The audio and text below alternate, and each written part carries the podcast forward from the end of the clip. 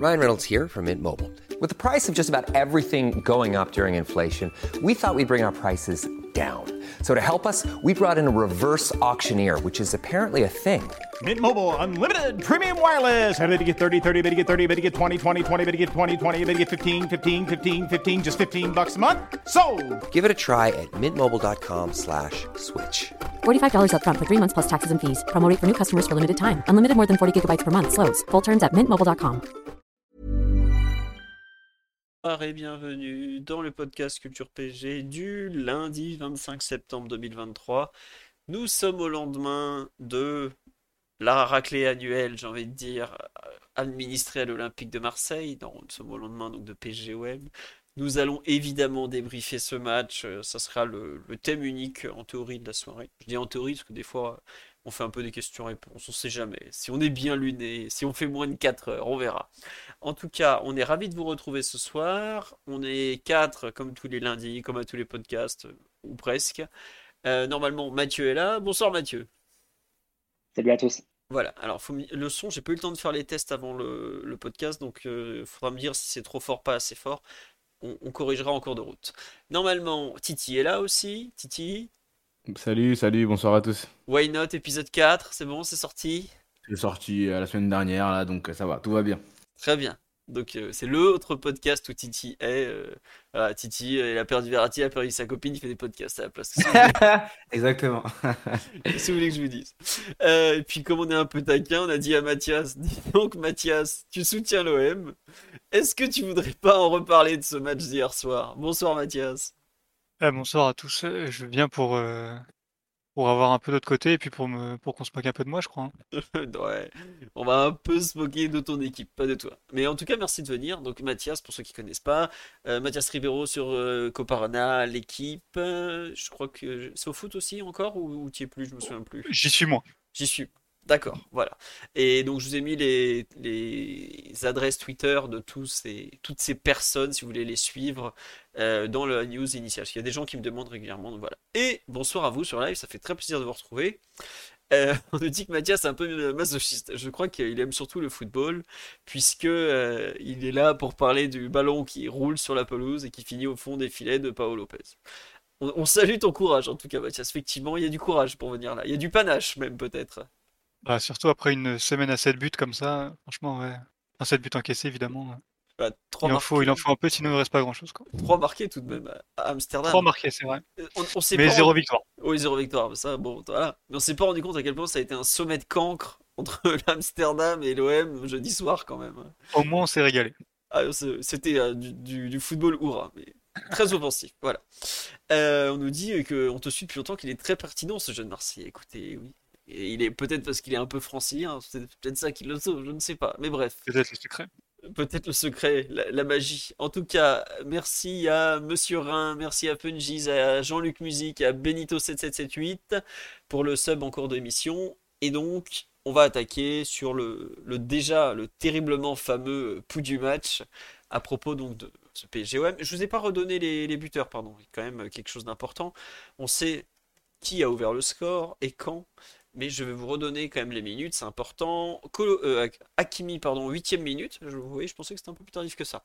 Colomwani 2-0, 37ème. Gonzalo Ramos 3-0, 47ème. Je- Le but arrive, je crois, à la 46e et 9 secondes, pour vous donner une idée. Donc euh, vraiment, euh, 70 secondes de, de deuxième mi-temps, c'était déjà au fond. Et enfin, Gonzalo Ramos, 89e, euh, pour clôturer la, marque. Les passes décisives, bah, il n'y en a pas sur les deux premiers buts, et il y en a une de Dembélé, une de Colomwani sur les troisième et quatrième, saut de Ramos. Voilà. Le pouls du match, euh, bah écoutez, euh, on va faire un pouls un peu global pour commencer. C'était bien, c'était très très bien. On a quand même vu deux bons, voire très bons matchs du Paris Saint-Germain en 5 jours, avec j'inclus Dortmund. hein. Alors évidemment, 5 jours pour préparer un PSGOM, c'est un luxe euh, à l'échelle d'une saison comme celle du PSG. On a vu euh, d'entrée que Luis Enrique avait une idée en tête avec cet ajustement, mais on va en reparler longuement de Barcola, l'inclusion de Barcola dans le 11 de départ. Paris a très bien débuté la rencontre, puisque euh, on voit vite que l'OM est quand même vite très, pratiquement dès les premières secondes, euh, acculé dans son camp.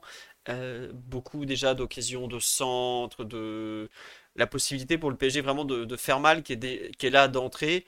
Il y a cette euh, faute de Balerdi un peu, un peu bête parce que Mbappé marche sur le ballon en plus. Et bah, ça, ça, finit 1-0. Après, il y a quand même plusieurs occasions pour l'OM de. Paris va garder la maîtrise. Tout le match, Paris a eu la maîtrise, on va pas faire semblant. Mais l'OM a quand même des, deux, trois occasions. La, la, frappe de Vitinha la surface contrée par Marquinhos, c'est la 12e. La tête de Vitinha sur la barre transversale, c'est la 22e. Globalement, les seules chances marseillaises sont là. Et après, le PSG remet un coup d'accélérateur. Autour de la demi-heure de jeu, on a souvent un temps fort. Et là, c'est encore le cas. On voit Dembélé qui centre beaucoup, mais a du mal à trouver des gens. Et finalement, euh, c'est Barcola qui accélère. J'ai mis sur le live du match que c'était euh, Mbappé, pas du tout. C'est Barcola qui accélère, qui avait déjà eu une, situation un peu similaire quelques minutes euh, auparavant. Il fait une bonne action, ça se finit avec bah, la frappe de Hakimi qui est encore là et donc qui, est reprise ensuite par, euh, par Colomani. Et là, 2-0, euh, on est même pas loin du 3-0 avec euh, Hakimi qui est pas hors jeu de beaucoup. On a une tête de Skriniar encore au-dessus et une frappe de Dembélé qui tente sa, sa chance. À la mi-temps, donc il y a 2-0. Alors, c'est vrai que j'ai vu beaucoup de trucs liés à l'arbitrage. J'avoue que j'ai pas trop compris où était. Alors, il y a le but de le bah, de Hakimi, mais je vois pas comment on peut nier la faute sur la jambe gauche de Mbappé. Euh, vraiment. Et puis ensuite, le, suite Colomani, bah, le, VAR décide pour les arbitres, euh, puisque c'est, limite automatisé. Bon, voilà, c'est comme ça. Et ensuite, la deuxième mi-temps, bah, l'OM a l'air d'être bien reparti, et ce troisième but leur coupe totalement les jambes. Ensuite, euh, bah, plus le temps passe, plus on sent que l'équipe adverse se délite complètement, que c'est pas une équipe globalement. On sait ce que c'est de pas être une équipe et de, de couler au fur et à mesure que le temps passe le 3-0 arrive et euh, au fur et à mesure on sent que est plus proche du, 4-0 que du 3-1. Euh, Luis Enrique fait quelques changements, il se fait, il se fait même un peu plaisir. Et bah, le 4-0 arrive euh, comme ça sur, sur une des dernières actions. Parce que vous aurez quand même noté que la Ligue a déjà, est déjà revenue en arrière. Je sais pas comment on peut avoir une seule minute d'arrêt de jeu, sachant qu'il y a 7 changements, je crois, en deuxième mi-temps, ou 6 changements, parce qu'il y en a 4 côté PSG, et 3 euh, 6 ou 7 3 2 ou 3 côté OM quoi. Une minute d'arrêt de jeu. Bon, pourquoi pas. Euh, mais en tout cas, ouais, la fin de match est une lente lente agonie côté marseillais et que Colomoni on dit qui se déplace côté droit euh, qui fait un, massacre total sur la sur la défense Le pauvre Renan Lodi, il a pas dû apprécier son, son voyage à Paris. Mais au final, il y a 4-0. il y a un écart entre les deux équipes qui est monstrueux. Et c'est là où on se rend compte à quel point, bah, enfin pour moi c'est vraiment là où on se rend compte de l'apport d'un entraîneur. L'effectif aussi a changé des deux côtés, mais quand on voit ce que produisait l'OM de Tudor, ce que produisait le PSG de Galtier, et quand on voit ce qu'aujourd'hui produit le PSG de Luis Enrique, ce que produit l'OM de Pancho, Marcelino ou autre, en 4 mois, il y a un, gouffre mais monumental qui s'est creusé. On n'a jamais vu le PSG être autant en difficulté face à l'OM depuis 12 euh, ans qu'en février dernier au Vélodrome, ou c'était 26 janvier. Enfin, voilà, vous m'avez compris quoi. Et là, je crois qu'on a jamais, on a rarement vu un tel écart quand même de, de collectif, en fait, de, d'équipe entre les deux qui hier quand même. C'est là, pour moi, ça fait partie de ce genre de match où on mesure un peu l'apport d'un entraîneur et l'impact d'un entraîneur. On parle du 5-1 de 2017, oui, il y avait eu un 4-0 aussi en... Comment ça s'appelle? En 2019 ou 2020. Voilà, c'était à l'époque Tourelle, mais on a mis 4-0 en une mi-temps par exemple. J'en reparler d'ailleurs de ce match. 4-0 en une mi-temps. Là, on a mis 4-0 sur le match en deux fois 2-0 avec deux mi-temps où c'était euh, bah pareil quoi.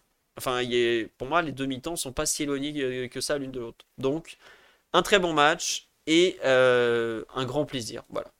Mathieu, Titi, euh, je vous laisse compléter ce coup du match où j'ai un peu parlé du match, j'ai un peu comparé, bref, je suis encore parti dans tous les sens. Mais je vous laisse compléter cette euh, analyse rapide de la rencontre. Vas-y, bah tiens Mathieu ou, Titi, comme vous voulez. Mathias, on va attendre qu'il sèche un peu ses larmes, le pauvre.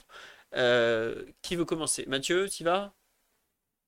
Oui, vas-y. Oui, je peux, je peux. Vas-y, vas-y. Non, mais tu as été très complet sur le déroulé du match. Peut-être euh, effectivement insister sur le fait que, alors qu'on pensait Luis Enrique est vraiment parti sur une, idée à développer, un système et une animation qu'il rodait et qu'il enchaînait depuis quatre matchs, là, il a pris un peu de cours tout le monde avec son, ce choix de, faire jouer Barcola numériquement à la place de Vitinha, avec un rôle qui pouvait s'apparenter à ce que faisait Vitinha sur certaines phases, mais pas sur l'ensemble de, bah, de, toutes les phases, en l'occurrence, puisque Barcola est vraiment resté très excentré sur le côté gauche. Ça a induit aussi la, le changement de côté de Zaire qui jouait jusque-là essentiellement côté droit, depuis que, depuis que avait repris l'équipe. Et, euh, et, donc cette position de Ashraf Hakimi qui, euh, qui au fond matérialise un peu ce qu'on voit depuis, euh, depuis plusieurs matchs, mais de façon encore plus, encore plus marquée, c'est-à-dire un positionnement très à l'intérieur, presque comme, comme un relayeur. Et effectivement, ça allait très bien avec le, le dispositif marseillais du, du soir, puisque y avait Vertou et, Rongier presque en double pivot et Unai sur, sur souvent sur, sur Ugarte. Bah, Hakimi et Zaire Emery se sont mis un peu des deux côtés de, Rongier et Vertou et ont été quasiment libres tout le match. On peut ensuite développer les, associations qu'on connaît sur les côtés euh, et qu'on voit régulièrement depuis plusieurs matchs euh, au PSG. Euh, ça a donné beaucoup de facilité pour le PSG à faire tourner le ballon. Il y avait toujours des joueurs qui qui étaient libres et qui pouvaient être trouvés sans besoin de réussir des passes très difficiles. Y avait simplement beaucoup de joueurs libres dans la circulation et ça a donné 70, 80% de possession par moment. L'ensemble du match est 77, mais en première mi-temps, tu as parfois des pics, des pics au-dessus de 80. Donc, euh, effectivement, en plus, quand le ballon était récupéré, Marseille était dans une optique un peu proche de celle de Dortmund euh, en milieu de semaine, c'est-à-dire de, de, jouer des transitions très, très difficiles mais très rapides. C'est-à-dire de jouer vraiment long rapidement et trouver ses attaquants en sautant le milieu. Mais c'est quand même assez difficile quand tu as trois défenseurs hein, du niveau de, de, du PSG en face. C'est malgré tout passé sur une ou deux situations, notamment une où, où Naï, pour le coup, lance très bien une contre-attaque avec Klos. Euh, sur le côté droit, c'est un des moments où bah, le système un peu hybride du PSG se, se, trouve en défaut avec Barcola qui est trop et, et Lucas Hernandez qui est, qui est trop à l'intérieur. Ça laisse le, tout le couloir libre à, Jonathan Klaus et ensuite c'est, c'est Vitinha qui, euh, c'est sur l'action de la tête de Vitinha qui, ouais. qui cadre pas. Mais Mathieu, n'oublie pas euh, que ouais. Lucas à ce moment-là est décalé parce que Marquinhos est monté. Marquinhos, c'est voilà. ça. C'est, en fait, c'est un contre de contre, tu vois. C'est, d'ailleurs, je pense que Luis Enrique a détesté cette action. Parce que c'est typiquement. Non, non, c'est exact. C'est juste... exactement ça. Ouais, non, c'est en fait, c'est typiquement ce qui s'était passé en fin de match à Toulouse. Et c'est ce qu'il n'avait pas du tout aimé, quoi. Les, comme ça, les matchs, ou à Lyon en deuxième mi-temps, comme ça, quand tu as des contres de contre, c'est des choses qu'il qu déteste véritablement. Je pense que Colomboigny aujourd'hui s'est fait, bon, peut-être pas aujourd'hui parce que l'entraînement a été sauté, mercredi va se faire attraper à la vidéo pour avoir euh, mal joué la, transition qui ensuite nous met en danger. Mais vas-y, je t'en prie, continue. Non, mais voilà, du coup, Paris n'était pas forcément bien, bien organisé à la perte. Et avec ce, cette, ce déséquilibre sur notre côté gauche, Barcola et Lucas Hernandez qui étaient sur les distances où ils ne peuvent pas intervenir et ne peuvent pas couvrir, l'appel de close dans le couloir et ça donnait effectivement une très grosse occasion marseillaise. Paris, finalement, sur l'ensemble de la rencontre, n'a pas des masses d'occasions franches, a quand même une, très bonne efficacité. En termes de nombre de tirs, c'est pas c'est pas forcément énorme. Par contre, oui, effectivement, en termes de, maîtrise et de, contrôle, n'a jamais vraiment senti le match en, difficulté, même si Marseille avait marqué sur cette occasion. Je pense pas que le, match aurait été, aurait été en danger. Donc, euh, tellement la maîtrise, tellement le contrôle était, était parisien sur le, sur le match d'hier. Donc, au final, oui, une, une rencontre très, très maîtrisée, très tranquille, à 4-0 face à Marseille. Euh, effectivement, je pense que tu rencontres Marseille au même meilleur des moments parce qu'ils se retrouvent euh, après une semaine où ils se sont fait harakiri en coulisses et, sans entraîneur, littéralement. Donc, euh, dans ces conditions, déjà que la, valeur des deux effectifs n'est pas tout à fait la même. dire que ces circonstances-là l'ont creusé et ça s'est vraiment reflété sur un match comme hier. Aucune fausse note et, un match qui permet aussi de repartir du bon pied après, après la défaite de la semaine dernière face à. Ouais. C'est vrai que c'était euh, la suite de ce PSG Nice. Euh, on nous parle sur le live, c'est vrai que euh, par rapport à ce que tu viens de dire, c'est dur de trouver des positions de frappe quand ils sont énormément à défendre. Ça s'est, je trouve, beaucoup vu en première mi-temps, euh, peut-être un peu moins par la suite où bah, les espaces sont logiquement ouverts. Mais voilà. Et sur les expected goals, on me les demande. J'ai vu le PSG à 2, je crois, un peu plus de 2, ce qui n'est pas énorme hein, du tout. Et l'OM, je sais pas, mais ça, franchement, s'ils sont à 0,5, euh, ça me paraît le bout du monde. Il y a une frappe de Mbemba en deuxième mi-temps sur 0,56, voilà, c'est ça à peu près. Enfin, ça doit pas être loin de là en tout cas. Euh... Les buts du PSG sont pas si faciles à mettre d'ailleurs au passage, euh, hormis celui de Colomboigny qui est à bout portant. Mais voilà, le premier, c'est évidemment un coup franc magistral d'Akimi. Le deuxième, c'est une tête euh, difficile de Gonzalo Ramos. Et le troisième, même si c'est une contre-attaque et tu peux dire que c'est assez facile de la, de la mettre, il y a deux touches à faire, mais il faut quand même les réussir. Et, euh, Ramos les, les, réussit parfaitement. Donc je pense que c'est un but qui est peut-être facile à mettre, mais aussi facile à rater, le, le quatrième de, Ramos. Et pour le coup, il a, il a bien négocié cette, cette possibilité-là. Mais en termes d'occasion franche, bah, tu n'as pas vraiment d'occasion dans la surface à bout portant. À la rigueur, le plus proche, c'est le poteau d'Akimi, mais il était hors jeu. Donc,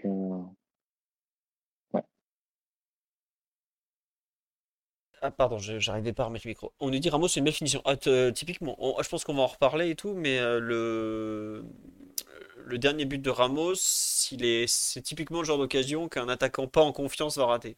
Enfin, moi en tout cas, je le, je, le considère comme ça. Ouais, bon. Titi, ton avis un peu, ton ressenti sur la rencontre avant qu'on passe un peu à des comment dirais-je des des trucs un peu plus orientés euh, tacotiques, ouais. collectifs. Hein. voilà. Non, mais écoutez, euh, vous avez été plutôt complet euh, sur, sur, sur, ce, ce, match. Hein. Moi, j'ajouterais aussi que cette première mi-temps, elle a été assez. Bah, déjà ouvrir le score très tôt là que pour par Hakimi dès la 7e ou 8e minute, je, je sais plus. Je pense que ça ça a permis aussi d'avoir un match assez différent parce que Marseille est arrivé avec un plan très presque tout le monde derrière, en tout cas fermer les espaces et, ne, et, ne, et décidé de ne pas presser. C'est un parti pris euh, très clair. Hein, quand on t'a parlé tout à l'heure de l'équipe de, de, Tudor, mais même sans remonter jusque-là, on a vu que Nice avait pris, euh, un, avait euh, pris un parti différent la, la, semaine dernière. Là, on nous a laissé un peu manœuvrer, laisser les défenseurs centraux très très libres. Il y avait, il y avait des, des, choix faits avec Aubameyang et l'attaquant de l'autre côté, je sais plus c'était Vitinha, qui Ouais, qui prenait euh, plutôt euh, bah, euh, du, côté d'Aubameyang. Je sais plus qui prenait Vitinha, je crois que c'était Warren ou pas, mais euh, en tout cas, il y avait des, des, choix de laisser en tout cas les défenses centraux très libres et de nous laisser un peu le ballon et de fermer les espaces pour essayer de, d'empêcher les, les, Parisiens de, de, jouer à l'intérieur du jeu, etc. etc. Bon, chose qu'on ne qu'on, fait pas beaucoup en, en début de,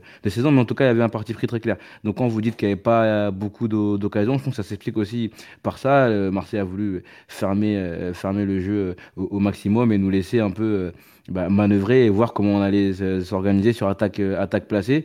Donc ce premier but qui arrive sur, sur coup de pied arrêté, c'est intéressant parce que du coup c'est un moment où euh, Marseille ne peut pas mettre en place euh, son plan de, de, de, rester très bas et de nous, nous laisser manœuvrer tranquillement. Et ce, ce, cette inspiration, parce que c'est quand même un, un, un, très beau coup franc, je crois que c'est le premier coup franc en, en, championnat ou en tout cas en club de, de d'Akimi, parce qu'il en, en, a mis en tout cas au Maroc, mais je suis pas sûr qu'il en ait mis soit avec Dortmund ou Inter. Il n'a pas dû en toucher beaucoup. Hein. Voilà, Allô Pardon, pardon, c'est moi. Il n'avait pas dû en tirer beaucoup, donc une, une, inspiration qui permet de débloquer le match. Ensuite, euh, le but de Colomani, etc.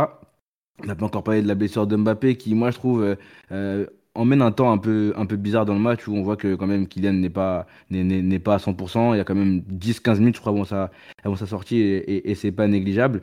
Euh, les Marseillais, bah, comme tu as dit Mathieu tout à l'heure, il y a l'occasion de Vitinha et la frappe contrée, je sais plus si c'est Vitinha aussi, je crois que c'est Vitinha euh, sur le tag de, de, Marquinhos, même avec ces occasions-là, parce que vu que Pancho Abardonado on a parlé en fin de match en disant que le match serait différent, bon, ils n'ont pas dû toucher beaucoup de ballons dans la surface, euh, mis à part ça, euh, ils n'ont pas fait euh, beaucoup de passes, etc. Donc je suis pas sûr que ça changerait tant, tant, tant de choses que ça. Il y avait une supériorité assez claire du côté du Paris Saint-Germain et cette équipe marseillaise était assez assez, assez triste, si, si je puis dire. Donc euh, voilà, un, un, un, bon match, je pense, une, be une belle victoire, une belle ambiance. Donc ça, ça, quand même fait, ça fait quand même plaisir après euh, cette défaite à Nice. Mais c'est une grosse semaine parce que le match contre Dortmund aussi était intéressant. Donc voilà, c'est une grosse semaine quand même avec deux gros matchs qu'il faut mettre, faut mettre ça au crédit de l'équipe et, du staff. Quoi. Oui, euh, grosse semaine, effectivement. Mathias, de, de, ton côté, donc Mathias soutient l'OM pour ceux qui n'auraient pas compris, hein, voilà. Le plan de Pancho au départ, le début de match, tu, tu le sentais comment euh, C'est vrai que ce jeu-là, on me signale, ça fait deux matchs d'affilée où le PSG prend pas de but. On, on va en reparler après, mais c'est pas négligeable non plus. Ouais, donc, côté olympien, tu te disais que tu le sentais ou pas trop le plan euh, qui était très similaire à ce que Dortmund avait fait trois jours plus tôt, enfin cinq jours plus tôt? Bah, pour être honnête, je me pose encore aujourd'hui la question de dans le plan initial, collectivement, je parle, est-ce que Pancho pouvait faire mieux? Je suis pas sûr. Dans le choix des hommes, on y reviendra peut-être, ça c'est une certitude. On a bien vu quand même que pour ressortir le ballon, c'était très compliqué. Il y avait des joueurs sous pression, euh, notamment Rongier, qui ont été en grande, grande difficulté. Unai était très esselé. Et tu as eu des attaquants qui étaient totalement sevrés et qui, en plus, quand on eu des occasions, n'ont pas été très justes. Mais après, au niveau du plan, est-ce que tu peux faire plus dans le sens où aller chercher très haut euh, là où Nice avait été efficace et où tu avais vu que le PSG avait pu avoir des lacunes? Finalement, en fait, tu as euh, à peine deux jours après le après le déplacement à Amsterdam pour te mettre en place. Tu fais face à une ligne de 4 avec Barcola, Mbappé, euh, Dembélé et sur le papier les quatre peuvent t'allumer dans la profondeur. Donc euh, si on avait défendu à 50 mètres du but, je suis pas sûr que l'OM aurait fait un meilleur, enfin l'OM aurait fait un meilleur résultat dans dans l'absolu. Après, le fait est que tu te retrouves aussi là dans un schéma où tu n'as pas les joueurs pour ressortir lorsque tu joues très bas. En plus, comme l'a bien dit Titi, euh, je pense que le projet prend un coup très rapidement avec le coup franc d'Akimi que tu attendais pas. Enfin, je pense que le but en fait du plan de l'OM, c'était de tenir euh, le match nul le plus longtemps possible et piquer sur transition euh, bah, quand piquer sur transition et essayer d'être réaliste. Au final, tu as eu ni l'un ni l'autre. Donc voilà, moi pour le plan, c'était pas euh, assez réducteur, peu reluisant et pas très séduisant. Surtout après les années Tudor où l'année dernière, notamment en Coupe de France, l'homme a battu le PSG avec un style totalement opposé. Après, si on est réaliste et si on est un minimum objectif, je suis pas sûr que tu pouvais faire vraiment plus si ce n'est dans le choix des joueurs, ou pour le coup là, on l'a bien vu d'ailleurs en deuxième mi-temps, même si c'est pas, ça n'a pas changé du, tout au tout. Mais quand tu as eu euh, et Harit, ça a été un petit peu mieux mais tu as aussi essayé d'aller chercher un petit peu plus haut et tu t'es exposé à des courses de Colomoni par exemple. Et en plus, Mbappé était déjà sorti.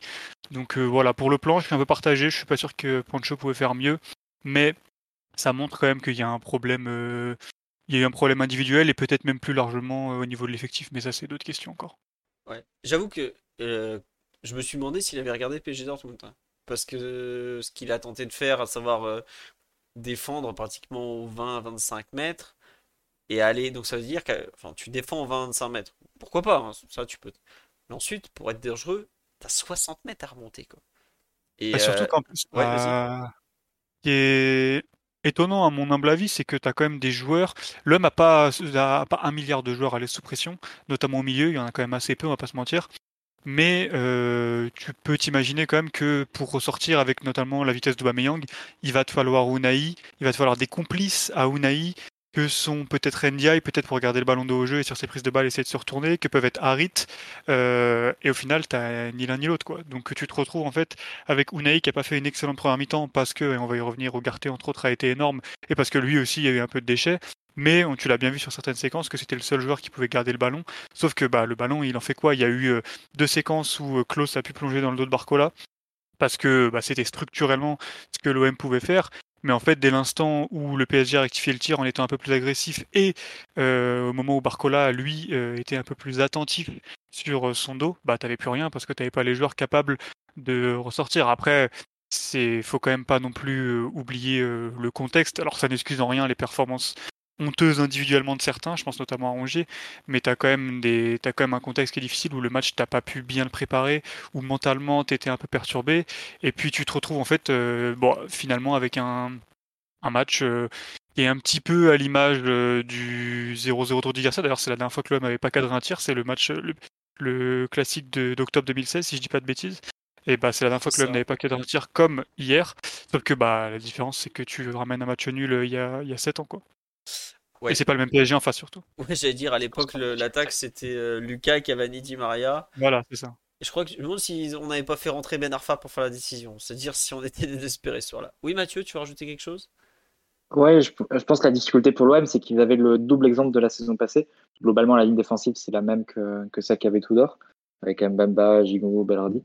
Et euh, l'an dernier, bah, ils avaient très bien réussi lors du match de coupe avec ce système de, d'aller chercher très haut et, de mettre une forte pression sur le, sur le PSG, euh, de couper entre guillemets les contres à la racine.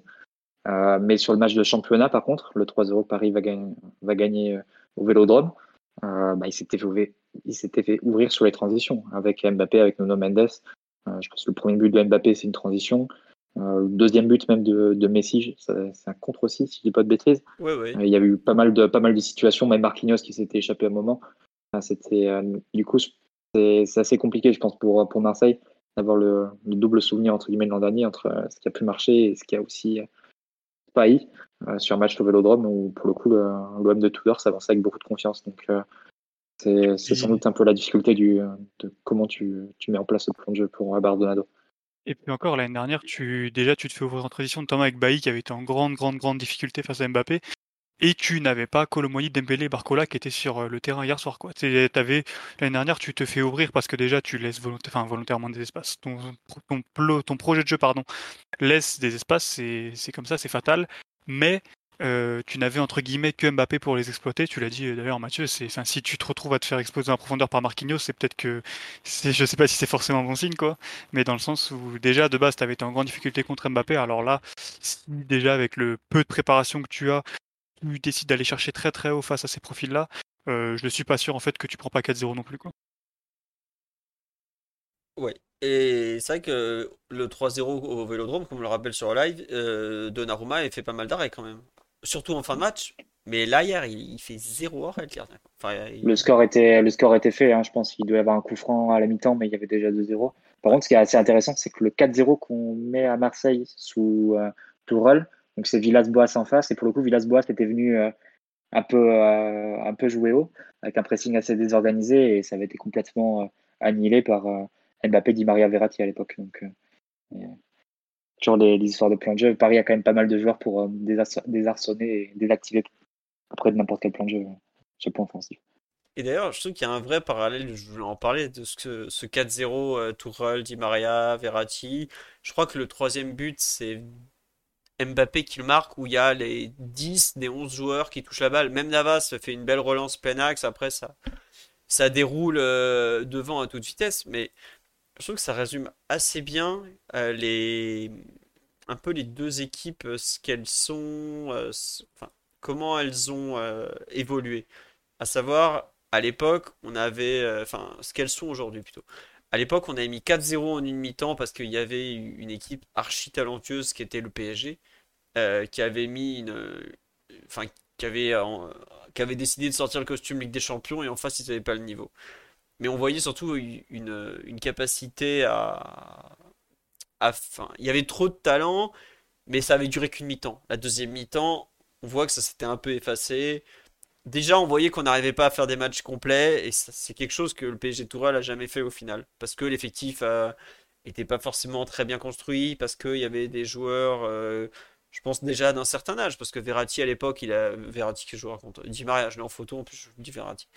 Euh, il avait déjà, je crois, 31, 32, et on voit que c'était un joueur qui n'a pas forcément la caisse pour faire 90 minutes.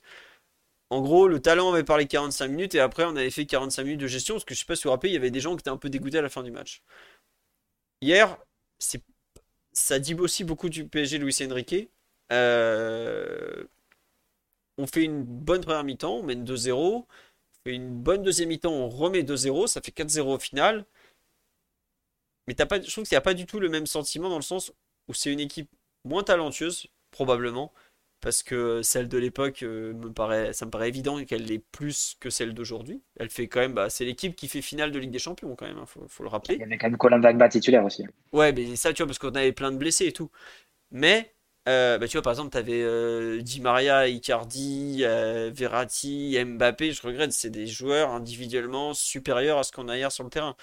Je dis pas que j'ai pas peut-être même plus d'affection pour l'équipe d'hier, mais on voit que c'est une équipe qui est plus jeune, qui est plus dynamique, qui est plus constante, qui est capable de finir plus fort aussi, qui a moins de talent parce qu'on voit hier il y a des trucs en première mi-temps, ou même quand on voit par exemple certaines actions que Dembélé fait, tu sais que dans la même situation, et c'est pas du tout euh, porter euh, un jugement dur sur Dembélé, mais tu sais que Di Maria dans la même situation fait mieux parce que il a peut-être une sensibilité euh, plus grande. L'équipe d'aujourd'hui est, comme sur la peut-être plus travailleuse et moins talentueuse.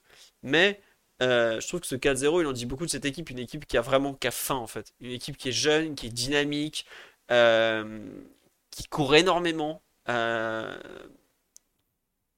Vraiment, il y a un vrai parallèle entre les deux, entre ce qu'a été le PSG, bah, le PSG Mbappé-Neymar un peu, avec Tourelle qui avait de très très très bons joueurs pour les, accompagner, mais qui a parfois un peu manqué de, bah, de constance, de, de ci, de ça. Et le PSG actuel de Luis Enrique, qui est une équipe beaucoup moins, peut-être pas beaucoup moins, mais moins talentueuse de façon certaine, mais euh, bah, plus peut-être adapté à un football moderne. Voilà. Et c'est pour ça que les deux, euh, j'ai un peu pensé tout hier pendant le match, euh, ce qu'on était, ce qu'on est devenu.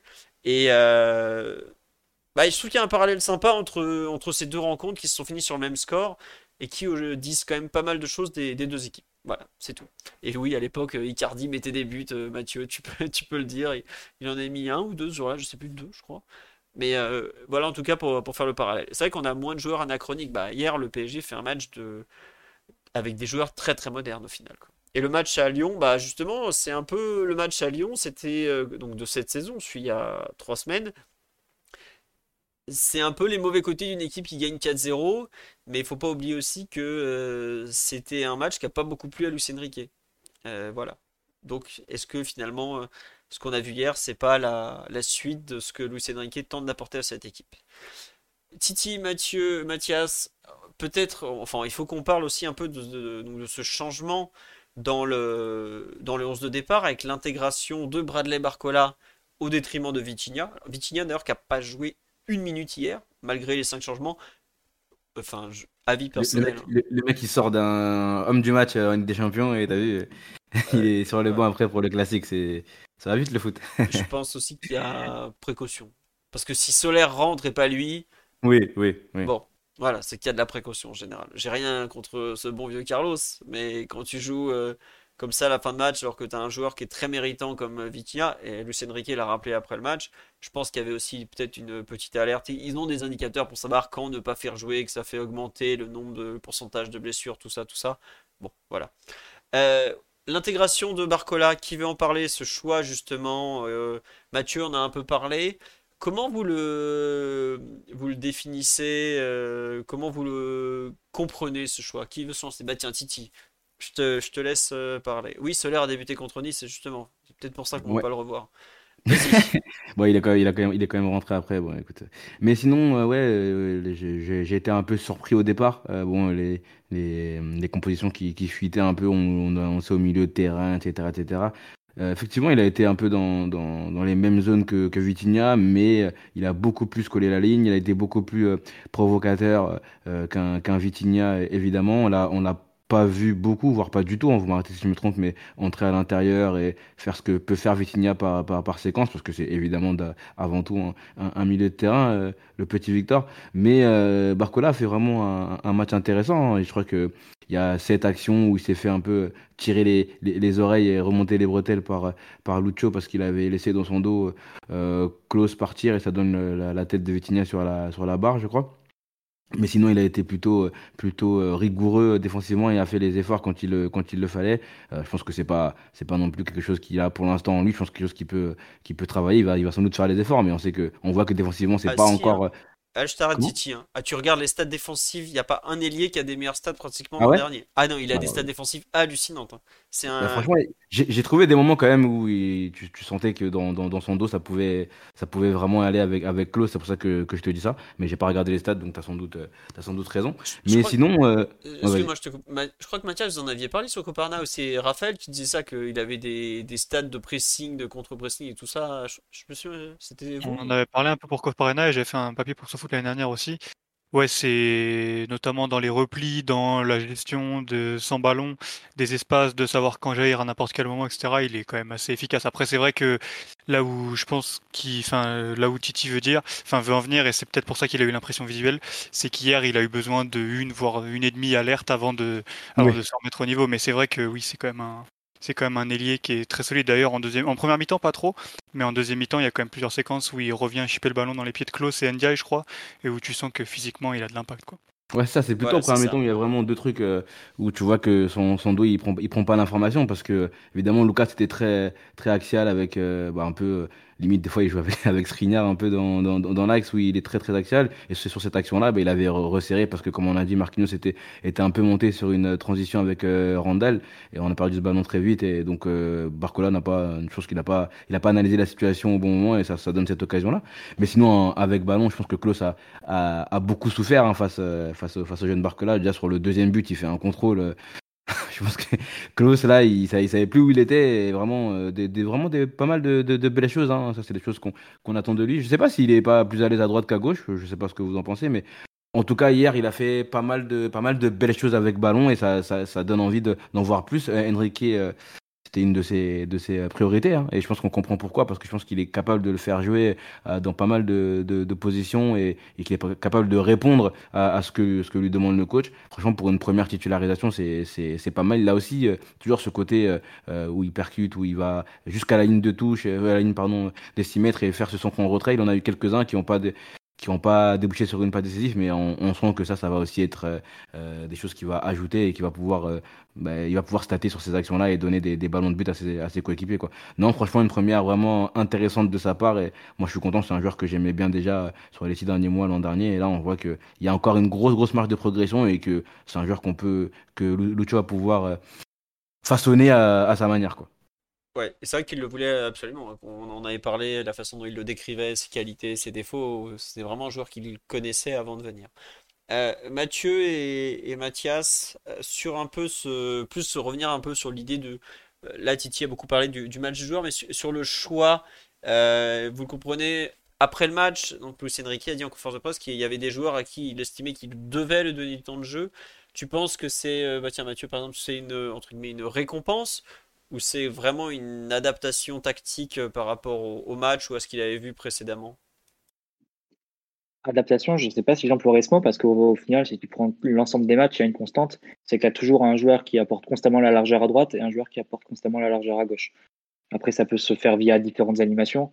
Début de saison, par exemple, c'était souvent Hakimi qui donnait la largeur à droite. Sur le côté gauche, on a, vu que ça pouvait tourner entre Vitinha et Mbappé selon les phases de jeu.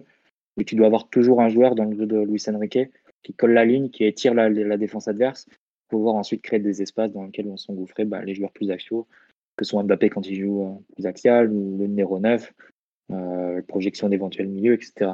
Donc tu as toujours besoin d'un joueur euh, qui colle la ligne à droite et d'un joueur qui colle la ligne à gauche. Je pense que Barcola le fait plus naturellement que Vitinha, mais aussi avec une interprétation du poste qui est différente. C'est-à-dire que Vitinha, quand il va se retrouver collé à la ligne, bah, il va chercher le relais intérieur. Il a fait notamment très souvent à Dortmund, il a montré une belle entente avec Mbappé, mais même avec Colomboigny parfois. On des 1-2 et ce qui lui permet ensuite d'avoir le d'arriver lancé face au jeu euh, vers l'axe du terrain. Euh, là, Barcola, c'est pas forcément, c'est pas du tout même la, même interprétation du poste. Lui peut prendre l'extérieur quand il reçoit excentré. Euh, mais là où je l'ai trouvé vraiment intéressant, c'est qu'il a montré quand même pas mal de justesse dans ses choix. C'est-à-dire que quand il se retrouvait euh, excentré face à, face à un joueur, euh, bah, face à son contraire, face à Klaus notamment, euh, quand il pouvait le passer, il le passait. Quand il pouvait pas le passer, il arrivait quand même à avoir la justesse, dans la passe pour trouver un joueur euh, parfois démarqué dans la surface ou à l'entrée de la surface. Et ça, c'est, euh, je pense, des signes de maturité qui sont pas si communs que ça quand tu as six, six, jeunes joueurs qui jouent, qui jouent un poste excentré, où c'est quand même très facile parfois de se laisser un peu tenter par le dribble de trop. Donc là, pour le coup, Barcola, tu sens qu'il a, il a cette maturité-là. Et encore, on n'a pas pu voir un autre aspect de son jeu qui est la prise d'espace dans le dos. Parce que quand Marseille joue, euh, si bas, on n'a pas forcément cette possibilité de prendre la profondeur euh, depuis cette position. Donc, mais malgré tout, ça ne l'a pas empêché de, montrer la maturité, la, constance dans son jeu et de signer 90 minutes qui, même quand il ne faisait pas de différence individuelle, était utile dans. Enfin, 90 minutes, il est sorti avant, mais euh, un match qui, même quand il ne faisait pas de différence individuelle, était, malgré tout utile pour le collectif. Donc, vraiment une performance très intéressante et toujours dans cette idée de, de garder euh, un joueur qui va, qui va fixer la, étirer la défense adverse en donnant la largeur de chaque côté. Donc ça, c'était son rôle sur le match d'hier. Et nul doute que qu'il aura l'occasion de, de, le montrer sur d'autres matchs aussi, puisque ça va être sans doute une constante du jeu de, de Luis Enrique. Bah, à gauche, il y aura la possibilité, il y aura le choix hein, entre Mbappé Vitinha, le duo, Barcola, Nuno Mendes peut-être quand il reviendra. Donc tu as, beaucoup de, de, possibilités et lui a marqué des points sur le match hier. Ouais, non, c'est vrai qu'il a marqué des points totalement. Mais j'avoue que je, me suis. Enfin, on me dit sur live, et je suis d'accord, c'est courageux de sa part, de Lucien de sortir une équipe qui. Enfin, de, modifier une équipe qui avait fait un très bon match des Champions. Je pense que si Barcola joue, il y a deux raisons. C'est qu'à mon avis, il était pas content de l'exploitation du côté gauche, que ce soit contre Nice ou contre Dortmund. Et que finalement, Vitinha et Mbappé l'ont pas vraiment exploité. L'autre explication, et je pense que ça se voit, euh, ça se sentait que Mar Marseille allait forcément mettre Klaus arrière droit. Et il a des qualités, hein. bah, il suffit de voir le très bon centre qu'il fait pour Vitinha, mais il est, c'est pas un très très bon défenseur, Jonathan Klaus. Et je pense que Luis Enrique cherchait ce 1 contre 1 euh, Barcola Klaus en fait. Et d'ailleurs ça a été un massacre, on va pas faire semblant, il n'y a pas eu de match à ce niveau-là. Mais je sais pas à quel point ça modifie quand même ses plans à moyen terme. Pour Vitinha, le nôtre, hein, je parle, ce, ce, genre de match de Barcola où il montre une capacité à tenir le ballon très haut côté gauche, à fixer le latéral adverse, à récupérer des ballons et à être excellent en contre-pressing, parce que si j'ai vu passer les stades du contre-pressing, euh, ouais, un mec comme Barcola, il, fait super mal au contre-pressing, parce qu'il récupère quand même beaucoup de ballons, tout ça, c'est excellent. Euh, vraiment, le, on a, enfin, je pense que Mathias va en parler ensuite, euh, par exemple, la façon dont le PSG a attaqué, ça a été un peu différent aussi. Mais je suis pas certain qu'il ait... Lucien Riquet le dit après match, c'est pour lui c'est notre meilleur match. Même si je pense que PSG Lens c'était aussi un excellent match. Mais en revanche, je pense qu'il n'y a pas un match depuis le début de la saison où on a aussi bien exploité la largeur vraiment avec Barcola et Dembélé qui, euh, bah, qui, vraiment te permettent d'exploiter 100% du terrain à ce niveau-là. Quoi. Vitinha Mbappé, il y a forcément un moment, euh, Vitinha parce qu'il s'est il n'est pas gaucher tout simplement, ou il sait pas très, il est très, il va beaucoup plus tenter de revenir vers l'axe du terrain et Mbappé aussi. Euh, il y a une zone du terrain qui n'est pas exploitée quand ils jouent les deux. Là, il y a vraiment une très très large zone qui est exploitée. Et ce qu'on voit sur le deuxième but, Barcola est droitier, oui, mais Barcola, il n'hésite pas à repartir sur l'intérieur de son pied pour aller vers le poteau de corner. Vitinha le fera jamais. Vitinha, il va pratiquement, allez, 95% du temps, il va repartir euh, conduite extérieure et aller vers l'axe c'est là où Barcola devient très intéressant, c'est que justement, il laisse le doute au défenseur. Est-ce qu'il va partir vers le côté fermé, euh, aller vers la ligne de but, ou est-ce qu'il va revenir vers l'intérieur? Ce qu'il fait notamment sur le, but de Colomani, où il trouve euh, Hakimi pour frapper. Voilà. Euh, oui, il s'est dribblé. Il s'est dribblé. Oui, non, mais c'est vraiment ça. Il a une conduite de balle qui est beaucoup plus dure à lire pour les, adversaires que celle de Vitinha, qui est un peu plus stéréotypée, bah, parce que s'il y en a un qui a un milieu de terrain et l'autre qui est un attaquant ailier, tout simplement. Quoi. Mais j'attends de voir un peu à moyen terme ce que ça va donner, mais je serais pas surpris que sur des contre des équipes avec un latéral un peu faiblard dans le duel, le Barcola soit systématiquement privilégié. Quelque chose qu'on n'avait pas vu contre Dortmund, qui jouait avec euh, Rierson et Wolf sur les ailes. Je vous l'avais dit dans l'avant-match, normalement, ça doit être un carnage sur les deux ailes. Et finalement, on n'a pas du tout vu ça on avait, su déstabiliser un petit peu, mais pas tant que ça. Et je pense que oui, peut-être qu'à terme, ce sera Nuno Mendes aussi, c'est sûr. Mais comme j'ai dit, Nuno, ça fait 5 mois et demi qu'il n'a pas mis un pied sur un terrain, donc euh, calmez-vous un peu avec lui. Hein. Euh, un joueur comme Barcola qui a cette capacité, je ne serais pas surpris que Luis Enrique fasse des choix un peu par rapport aux, adversaires, par rapport à ce qu'il a envie de voir sur le terrain, et pas seulement par rapport à son équipe type, et bam, on possède. Et est-ce que Luis Enrique a déjà joué 4 joueurs offensifs dans sa carrière? Oh bah il y a eu un petit match à Barcelone où il commence avec pratiquement 5 euh, joueurs offensifs contre une équipe qui s'était dit que 4 buts d'avance ça suffirait. Voilà. Donc euh, oui, il l'a déjà fait. Mais sinon, il me semble aussi qu'il y a des moments où il jouait avec euh, Messi, Suarez, Neymar. Et je me demande s'il n'y avait pas Pedri aussi qui traînait, ou Iniesta très offensif. Donc oui, il l'a déjà fait en, partie. Mathias, tu voulais rajouter quelque chose sur ce choix de, de Barcola qui a quand même été un peu un des, un des grands marqueurs tactiques de la rencontre tout de même?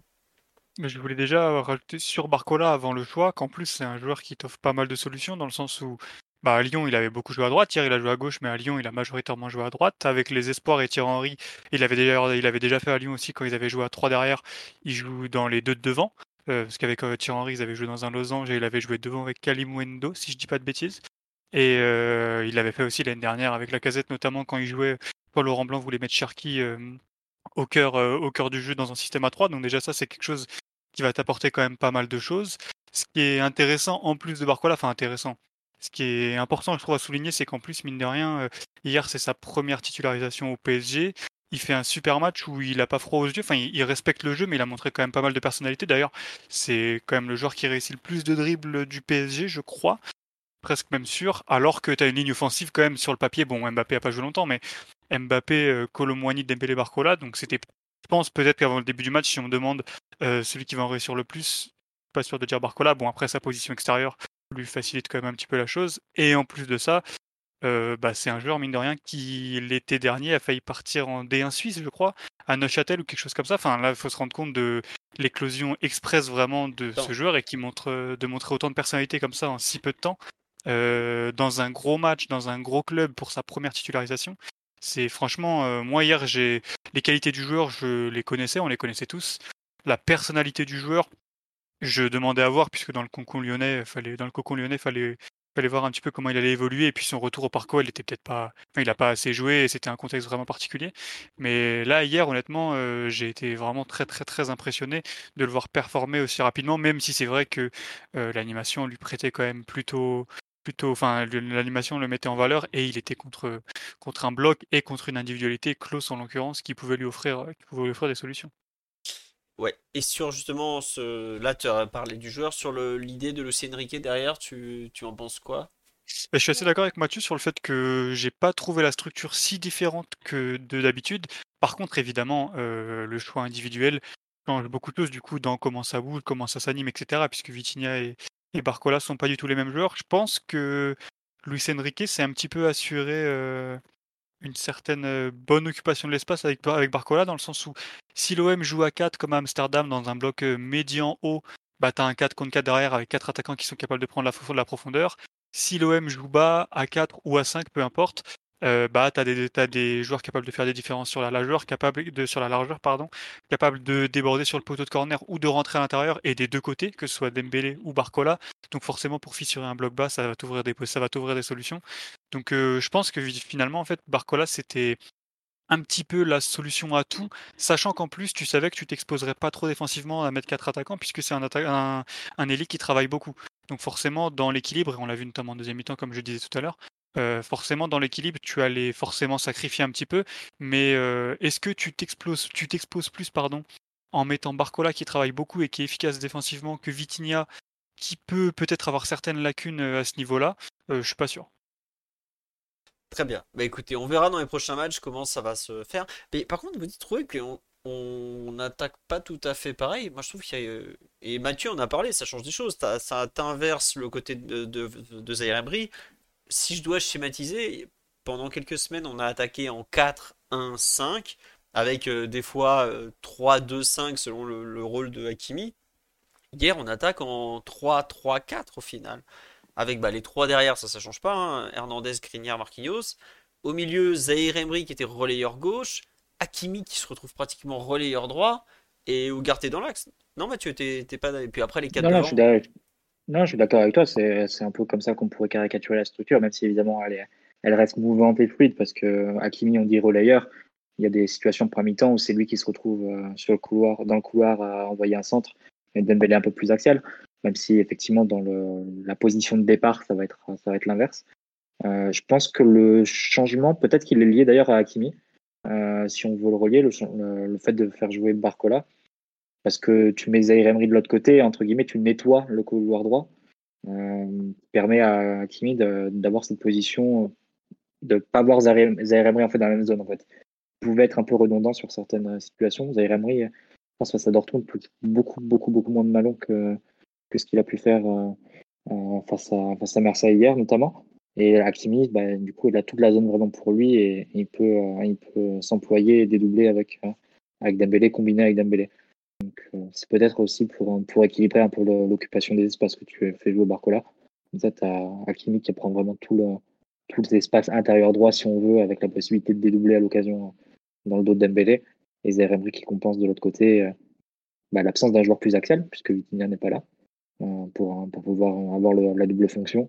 Et Barcola qui prend le, qui prend le couloir. Donc, au final, tu gardes une occupation des espaces assez, assez cohérente, bien qu'un peu différente de, de celle qu'on a eue depuis le match face à Lens. Et, en fait, tu as aussi un truc, comme tu dis, euh, Hakimi se retrouve en position de frappe avec, cette, avec cette, mm. euh, ce truc. Parce que le deuxième but, euh, c'est ça, quoi. Hakimi se retrouve là, parce que bah, as derrière. C'est marrant, c'est que si vous regardez l'action depuis le début, c'est Zaire Emery qui est relayeur gauche qui va lancer Barcola qui accélère FX.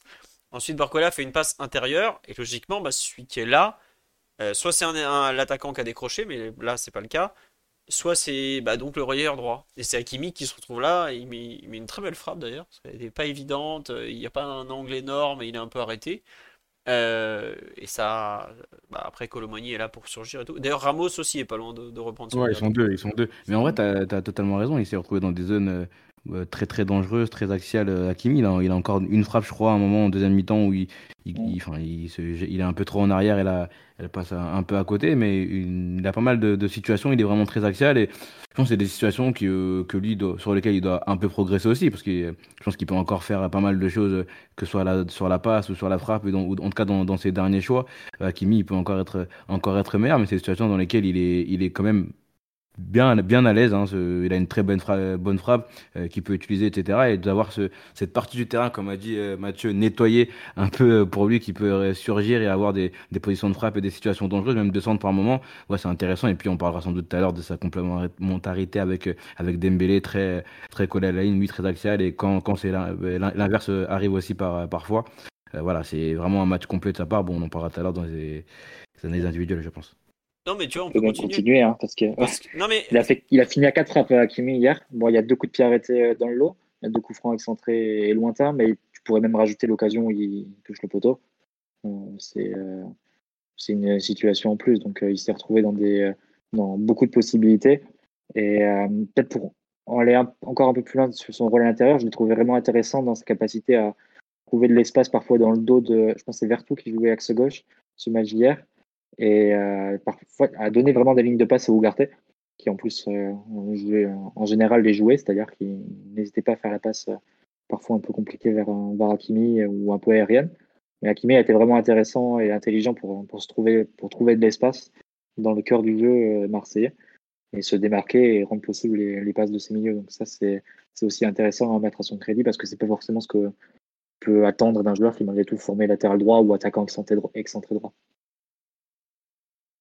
Tout à fait, c'est à mettre à son crédit. Mais tu vois, euh, pour revenir un peu sur euh, Barcola, en pas en opposition, mais en, complément par exemple avec les, autres, sur les derniers matchs, on avait vraiment beaucoup le côté droit qui un peu euh, tenait notre jeu. Ou par défaut, le PSG allait vers le côté droit. Là, en mettant Barcola côté gauche, tu te retrouves avec la possibilité d'attaquer aussi vraiment côté gauche et pas seulement axe et côté, droit, je veux dire. Là, tu as la possibilité d'attaquer bah, axe, forcément, parce que ça reste la base du foot, le but, euh, c'est là où il est le plus proche. Hein. Côté droit, parce que tu as toujours ce pôle créatif Hakimi-Dembélé, enfin Dembélé-Hakimi plutôt, parce que le créateur au départ est plus Dembélé que Hakimi. Hein. Et côté gauche, tu te retrouves avec une autre option, beaucoup plus en percussion, qui représente Barcola. Mais quelque part, c'est ça qui est, c'est ça qui est fou parce qu'on a tendance à dire pour équilibrer une équipe, faut plutôt mettre des milieux que des attaquants. Mais en jouant avec euh, en 4-2-4, parce qu'hier c'est pratiquement un 4-2-4 que le PSG joue, tu te retrouves avec une équipe qui attaque mieux, qui défend peut-être encore mieux parce qu'elle met une telle pression sur l'équipe adverse qu'ils doivent reculer. Et aujourd'hui, le PSG est une équipe qui sait à peu près gérer des transitions défensives, alors que ce n'était pas du tout le cas il y a, encore 6 euh, mois. Bah, il n'avait pas du tout les mêmes joueurs. Hein globalement, euh, pour défendre des transitions, il euh, vaut mieux avoir euh, Lucas Hernandez et Ugarte que Bernat et Danilo. Je veux pas être méchant, mais c'est la réalité. Quoi. Et c'est là où. Est-ce qu'on va garder ce 4-2-4 Je sais pas. Mais hier, j'ai un peu l'impression que Luis Enrique s'est ouvert le champ des possibles de façon quand même non négligeable. Alors, comme vous l'avez dit, hein, toutes les équipes vont pas se pointer en 5-3-2 comme Marseille, avec deux mecs devant qui savent pas tenir le ballon et qui sont juste bons à courir un peu vite ça aide aussi. Hein. Faut quand même le dire, surtout quand le milieu ils n'arrivent pas à faire trois passes d'affilée. Mais le rééquilibrage sur la largeur du terrain de l'équipe hier, à mon avis, il est, enfin, il est pas neutre du tout. Il est, je trouve que c'est une vraie avancée. Alors, je suis d'accord, il y a une personne au début du live qui dit ouais, on voit qu'en attaque ça manque de, repères. Il y a des mouvements dans les 30 derniers mètres qui sont pas très très fluides. Même entre Hakimi et Dembélé qui s'entendent très bien, on voit qu'il y a des moments, il y a, ils vont arriver à faire sauter le premier rideau, le deuxième rideau, et des fois, quand ils sont entre, par exemple, le latéral et le central, qu'il faut avoir le geste parfaitement juste, là, on se rend compte que bah, c'est des, complémentarités à créer, c'est des repères à avoir un peu plus, et on ne les a pas encore. Et c'est normal, hier, c'était le septième match officiel de la saison.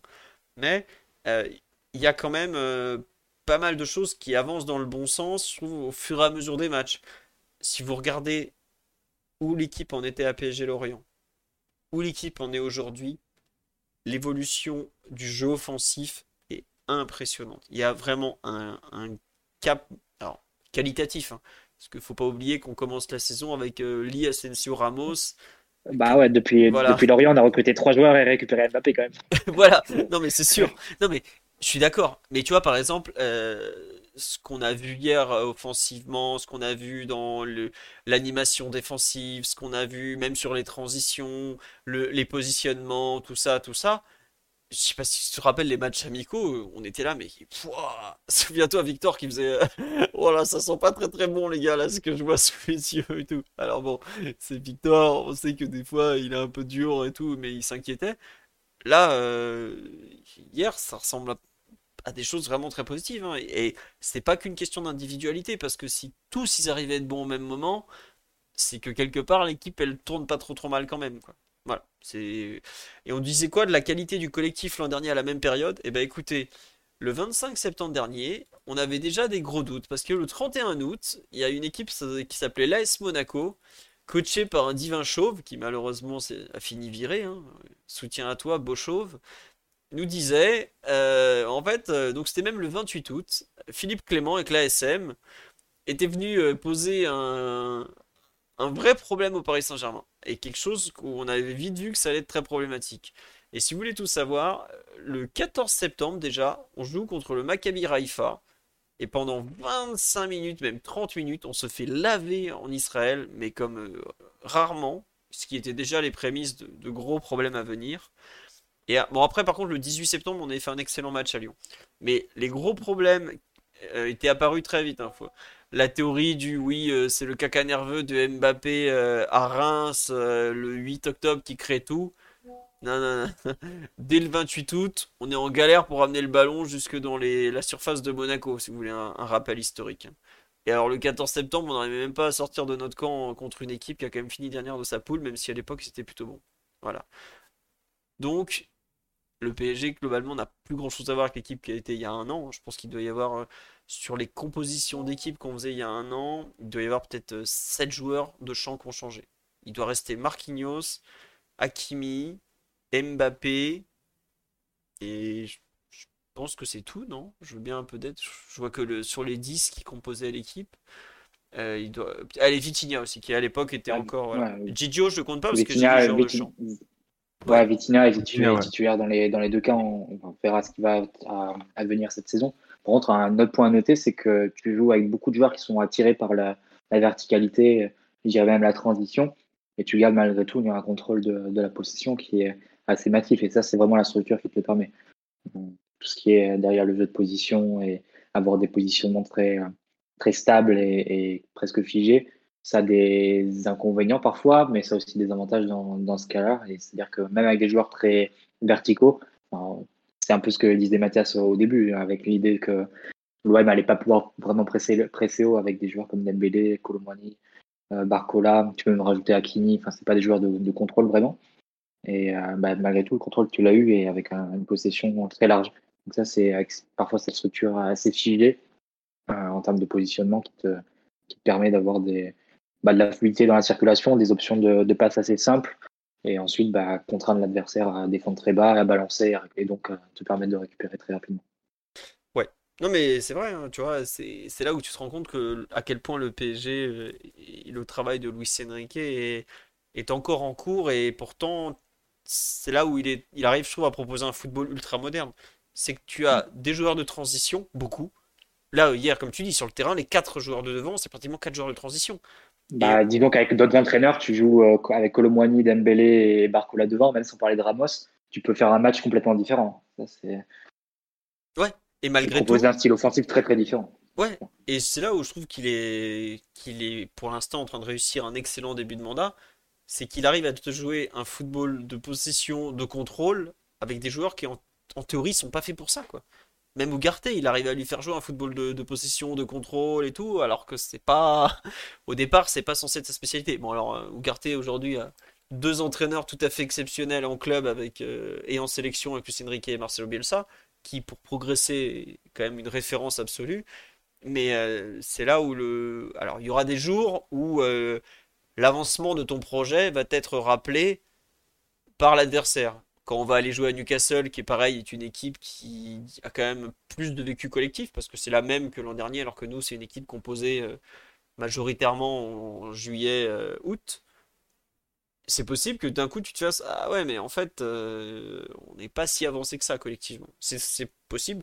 Là-bas c'est assez probable. Je vous le dis honnêtement hein, Newcastle au mois de le... quand on y va je crois le 5 octobre il va pas faire beau ça va tabasser dans tous les duels ça va pas être la même histoire que PSGOM au Parc des Princes euh, avec une belle lumière beau maillot tout ça hein. ça va être sale là-bas.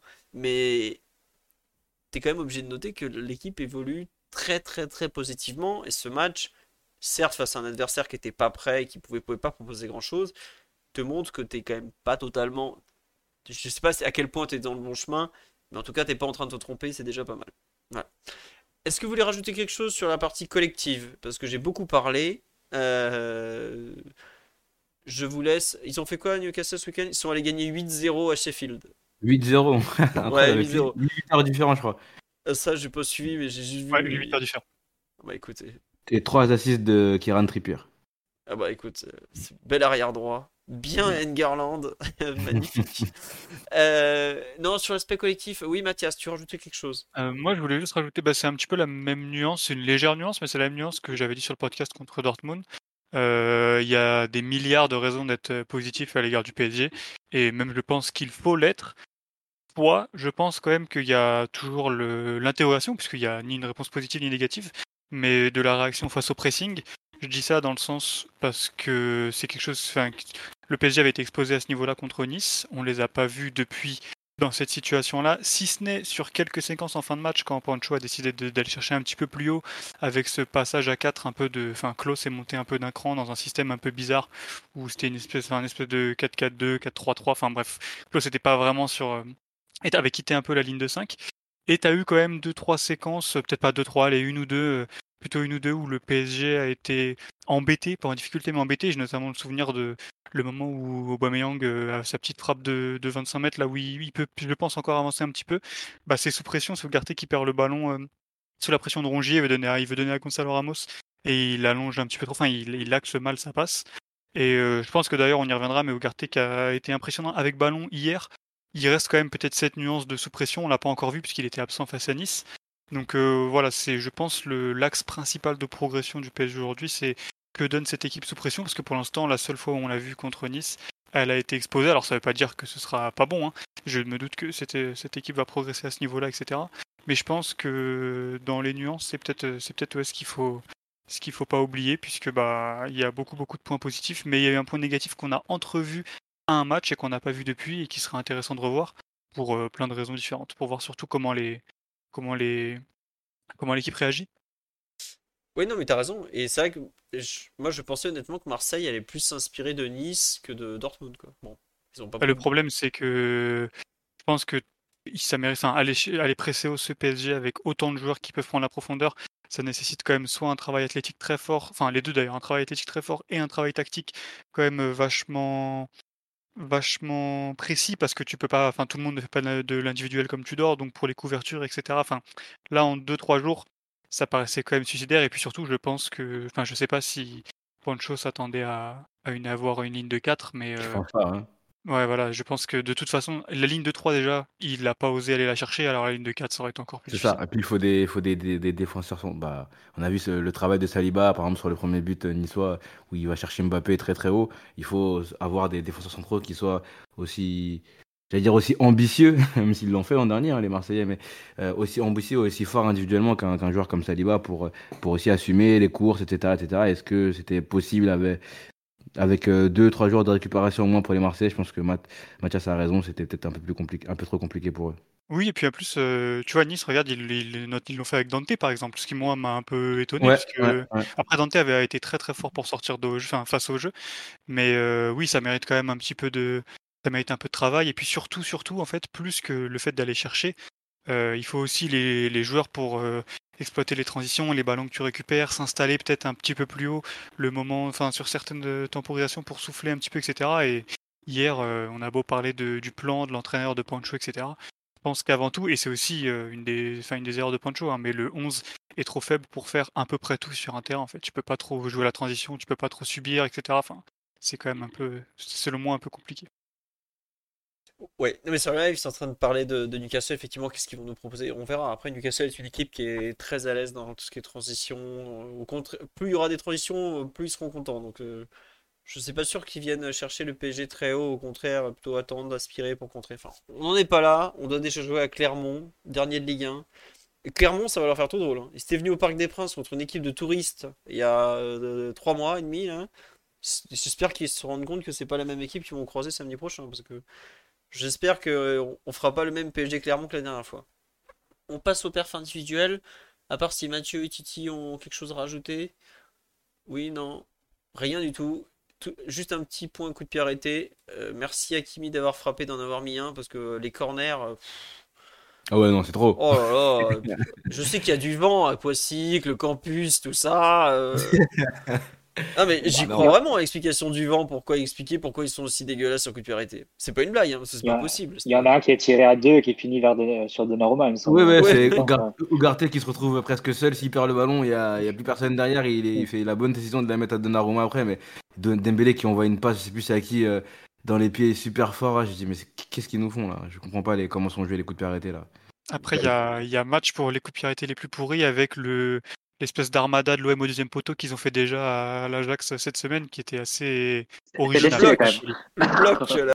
Ouais, franchement, ça, fait, des, belles images, hein, franchement. surtout que c'est, enfin, ils mettent l'entièreté des joueurs au deuxième poteau et le corner est tiré au premier. Il est au premier poteau, ouais. vous, vous savez pas apprécier une bonne feinte. Et d'ailleurs, si je me trompe pas, le quatrième but parisien part d'un corner pour l'OM, non, me semble-t-il? C'est ça, c'est ça. Hein sur un, compte de coup de pied arrêté. Oui, c'est ça, parce que Danilo fait une tête mm. défensive et après il lance Colomwani et ensuite Colomwani remonte tranquillement 80 mètres ou quelque chose du genre.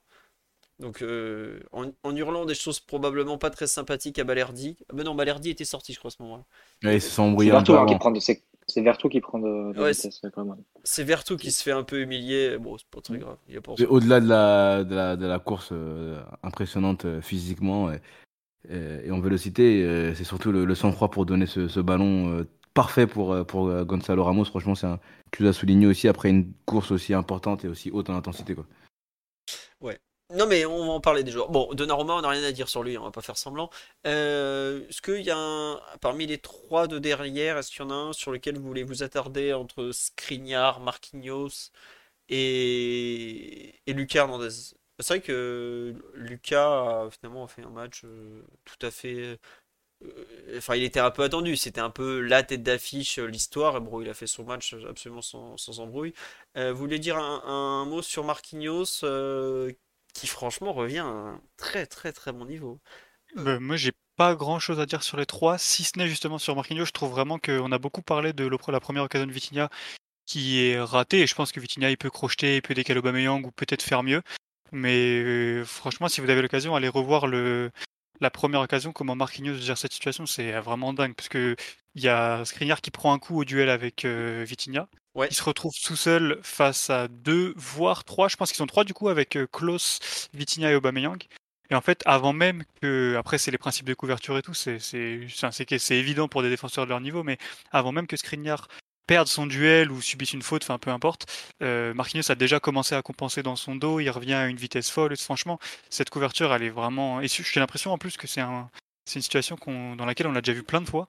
Mm. Mais franchement, moi j'ai été vraiment très très impressionné à ce niveau-là. Autant je trouve que le raté de Vitinha est condamnable et il peut faire mieux, il doit faire mieux. Mais je pense que c'est enfin l'exceptionnelle le, intervention de Marquinhos le pousse aussi à la faute. Ouais, ça m'a rappelé un bloc face à, face à United à l'époque, euh, à Old Trafford, bah, un match où il marque d'ailleurs, face à, face à Martial, je pense, à bout portant, pareil, euh, c'est une frappe qui, qui allée au but. Et il va la bloquer. Euh. Mais après, bon, c'est toujours des questions de perception parce que là, tu vas encenser, on va encenser Marquinhos pour son geste en disant voilà, il a sauvé l'équipe. Et, et, face à Lens, je ne sais pas si vous vous rappelez le match que le PSG perd début janvier l'an dernier. Euh, bah, il, fait, il tente un peu le même geste, mais sauf qu'Openda, bah, il a. Openda, il a... Niveau... voilà, c'est un joueur de niveau supérieur à Vitinha. Il a la possibilité de crocheter. Et... Ouais. Et, euh, et, donc voilà, c'est vraiment la frontière parfois entre, passe, entre être le héros et passer pour un Nio. Et, euh, et, pour le coup, je pense que le geste défensif est à peu près le même. Mais sauf que dans un cas, tu as un attaquant qui n'a pas la lucidité et dans l'autre, tu as un joueur de, meilleur niveau qui, qui fait le crochet et du coup ridiculise son, son adversaire. C'est parfois un peu la dureté de comment sont exposés, comment sont jugés les défenseurs dans des situations d'urgence absolue. Tu dois prendre une décision, tu dois te, te, jeter entre guillemets, mais avec le risque, voilà, si le, joueur en face bah, te crochette, bah, tu es, par terre et tu peux plus défendre tout simplement. Donc, euh, euh, c'est, la frontière est assez fine hein, parfois entre être euh, vilipendé et, et encensé sur ce genre d'action. Tu vois, Mathieu, ce que tu parlais, ce que tu disais à propos de, de PSG Lens, de Lens PSG, donc du 1er janvier 2023, la différence, c'est que à l'époque, enfin, Galchin avait fait une. Botox Cosmetic, out of botulinum toxin A, FDA approved for over 20 years. So, talk to your specialist to see if Botox Cosmetic is right for you. For full prescribing information, including boxed warning, visit BotoxCosmetic.com or call 877-351-0300. Remember to ask for Botox Cosmetic by name. To see for yourself and learn more, visit BotoxCosmetic.com. That's BotoxCosmetic.com. Finding your perfect home was hard, but thanks to Burrow, furnishing it has never been easier. Burrow's easy-to-assemble modular sofas and sectionals are made from premium, durable materials, including stain and scratch-resistant fabrics. So they're not just comfortable and stylish, they're built to last. Plus, every single Burrow order ships free right to your door. Right now, get 15% off your first order at burrow.com slash ACAST. That's 15% off at burrow.com slash ACAST. Dinguerie, vois. Il avait mis Ramos axe droit et Marquinhos axe gauche. Et sur l'action, Marquinhos compense de la gauche vers la droite. Et là, où Lucien Riquet est intelligent, c'est qu'il le fait jouer donc axe droit, et il va de la droite vers la gauche, je pense que c'est un déplacement, il a beaucoup plus de repères. Je sais pas à quel point ça compte, tu vois, mais c'est des petits détails comme ça, peut-être aussi, euh, qui, qui aident le joueur à se, à se sentir bien, non? Je sais, pas, c'est une vraie interrogation par rapport au...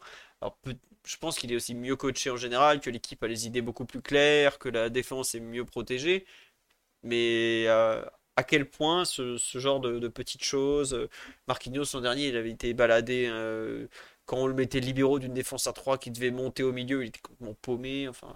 Après, là, il finit souvent les matchs à gauche ou à droite aussi. Oui, oui, mais arrière gauche, là, carrément. arrière gauche, ouais, arrière gauche, ouais. Oui, il est bon d'ailleurs. Euh, ouais, bah, il a, c'est toujours plus compliqué pour lui parce qu'il doit jouer avec la ligne, la ligne de touche derrière lui, etc. On a vu qu'il y a un, un, petit ballon perdu un moment sur un pressing marseillais où il essaie de trouver, je crois, plus haut. Je sais pas si c'est encore Barcola, mais il n'arrive pas à le trouver.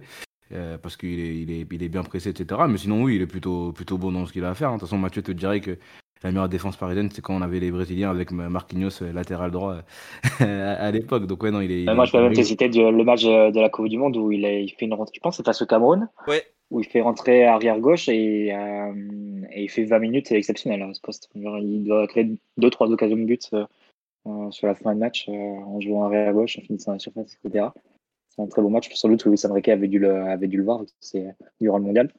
Peut-être que ça lui a donné les idées, mais bon, plus, plus sérieusement, euh, il n'y a pas d'autres joueurs à mettre sur le, sur le côté gauche euh, euh, bah, pour faire souffler Lucas Hernandez. Bah, il y a Levin. Fait, des Ouais, non, parce que saluons la performance de Levin Turzava qui risque d'être suspendu sans avoir joué une seule minute avec le Paris Saint-Germain depuis, euh, je compte même pas depuis combien de mois. Euh, euh, Levin, bravo, 4 ans de plus, c'est pas pour rien. Là, il rentre dans l'histoire. Pourquoi suspendu? Ah, Parce qu'il fait partie des 4 des champs. des champs euh, Ah, ok, d'accord. on, fera noter qu'on n'avait pas ce genre de problème quand personne dans l'équipe parlait français. Hein. faut se remettre, pour remettre en question le projet, projet de recrutement. non mais bon, c'est extraordinaire, oui. C'est vrai que Lucien Riquet nous a dit que tous les joueurs allaient être utilisés à la place du Goextiqué, j'y compterais pas trop non plus quand même, hein, parce qu'il y, en a deux trois, je crois, qui sont pas au courant, mais ils vont pas jouer une seconde de la saison. Mais on peut y croire peut-être. Mais oui, euh, Marquinhos, qui arrière gauche de fortune, euh, qui, a, signé ses 20 meilleures minutes de la saison avec le Brésil contre le Cameroun, ce qui nous a fait une belle jambe. Heureusement, tout ça, c'est fini, c'est une autre époque. Mais euh, dans ce live, il y a une remarque intéressante aussi par rapport à la à la, défense, les trois derrière. On nous parle du manque d'initiative, balle au pied de la, de la charnière. Euh, à votre avis, c'est un manque d'initiative ou c'est une consigne? Parce que j'ai pas l'impression que Luis Enrique tienne particulièrement à ce que ces défenseurs ça... comment dirais-je s'aventurent très haut sur le terrain, non? Je, je... Au début, moi aussi, j'étais là, genre, ouais, mais non, Mathias, ouais, je sais pas ce que t'en penses, toi. Bah, sur le, je m'engagerai pas sur euh, le, moyen long terme, mais sur le match d'hier, je trouve que ça s'explique assez facilement dans le sens où c'est vrai que dans cette espèce de 5-2-3 de l'OM où tu avais euh, Hernandez, Skriniar et Marquinhos totalement libres, tu pouvais t'attendre à pas mal d'initiatives, etc. Mais au final, il n'y avait pas forcément besoin de forcer la relance, tellement les sorties étaient claires. En fait, tu avais euh, déjà forcément avec Barcola et Dembélé des options, enfin Barcola, Dembélé, des options sur les côtés. Et puis, euh, on y reviendra peut-être après, notamment en parlant de Hakimi. Mais il y avait un chemin qui a été ouvert euh, de la minute 1 à la minute euh, peut-être 90, pour exagérer un petit peu, où en fait, à chaque fois qu'Hakimi plongeait dans l'axe du terrain, bah, il était toujours servi, puisque Rongier verrait tout, c'était pas assez en fait pour couvrir toute la largeur. Et bah, le, le, coup franc est dans cette zone, mais le, la frappe d'Hakimi qui amène au but de Colomani, c'est exactement ça. Le centre sur la tête de Gonzalo Ramos, c'est exactement ça. En fait, à chaque fois qu'Akimi plongeait dans le dos de Vitinha, de Aubameyang, pardon, euh, et de, enfin, Aubameyang en première et Ndiaye en deuxième, euh, bah, en fait, c'était jamais fermé, donc lui pouvait tout le temps, tout le temps, tout le temps euh, plonger à l'intérieur. Il y avait cet angle de passe qui était ouvert pour euh, et Ugarte, entre autres. Et bah forcément, tu ressortais que comme ça, et même si tu n'as pas eu des milliards d'occasions, tu pouvais, tu pouvais progresser comme ça.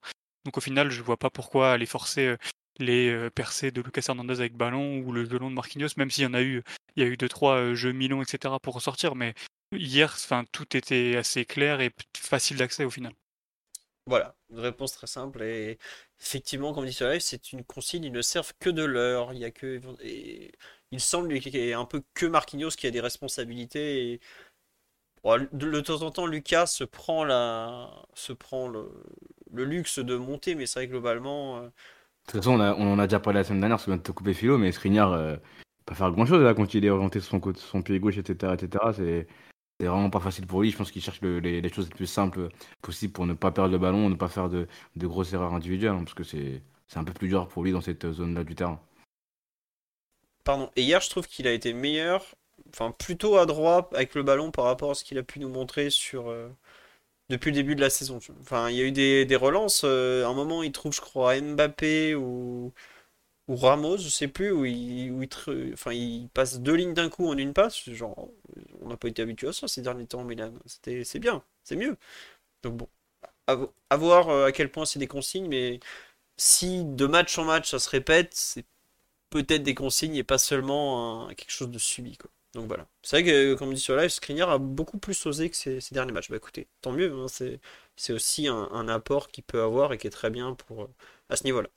Au milieu du terrain, où, bah, en fait, c'est marrant, c'est qu'Akimi, bon, on en a déjà pas, pas mal parlé, mais euh, je le mets même pas dans les défenseurs aujourd'hui. Il est tellement haut sur le terrain tout le temps que naturellement, je vais le mettre sur un cran plus haut. Euh, vous voulez parler du, du match de Hakimi, où on en a déjà assez parlé? Vous voulez rajouter quelque chose? On, vous écoute, notre premier buteur, notre tireur de coups franc. Qui, qui va en parler? Titi, tu veux, tu veux redire un mot sur lui?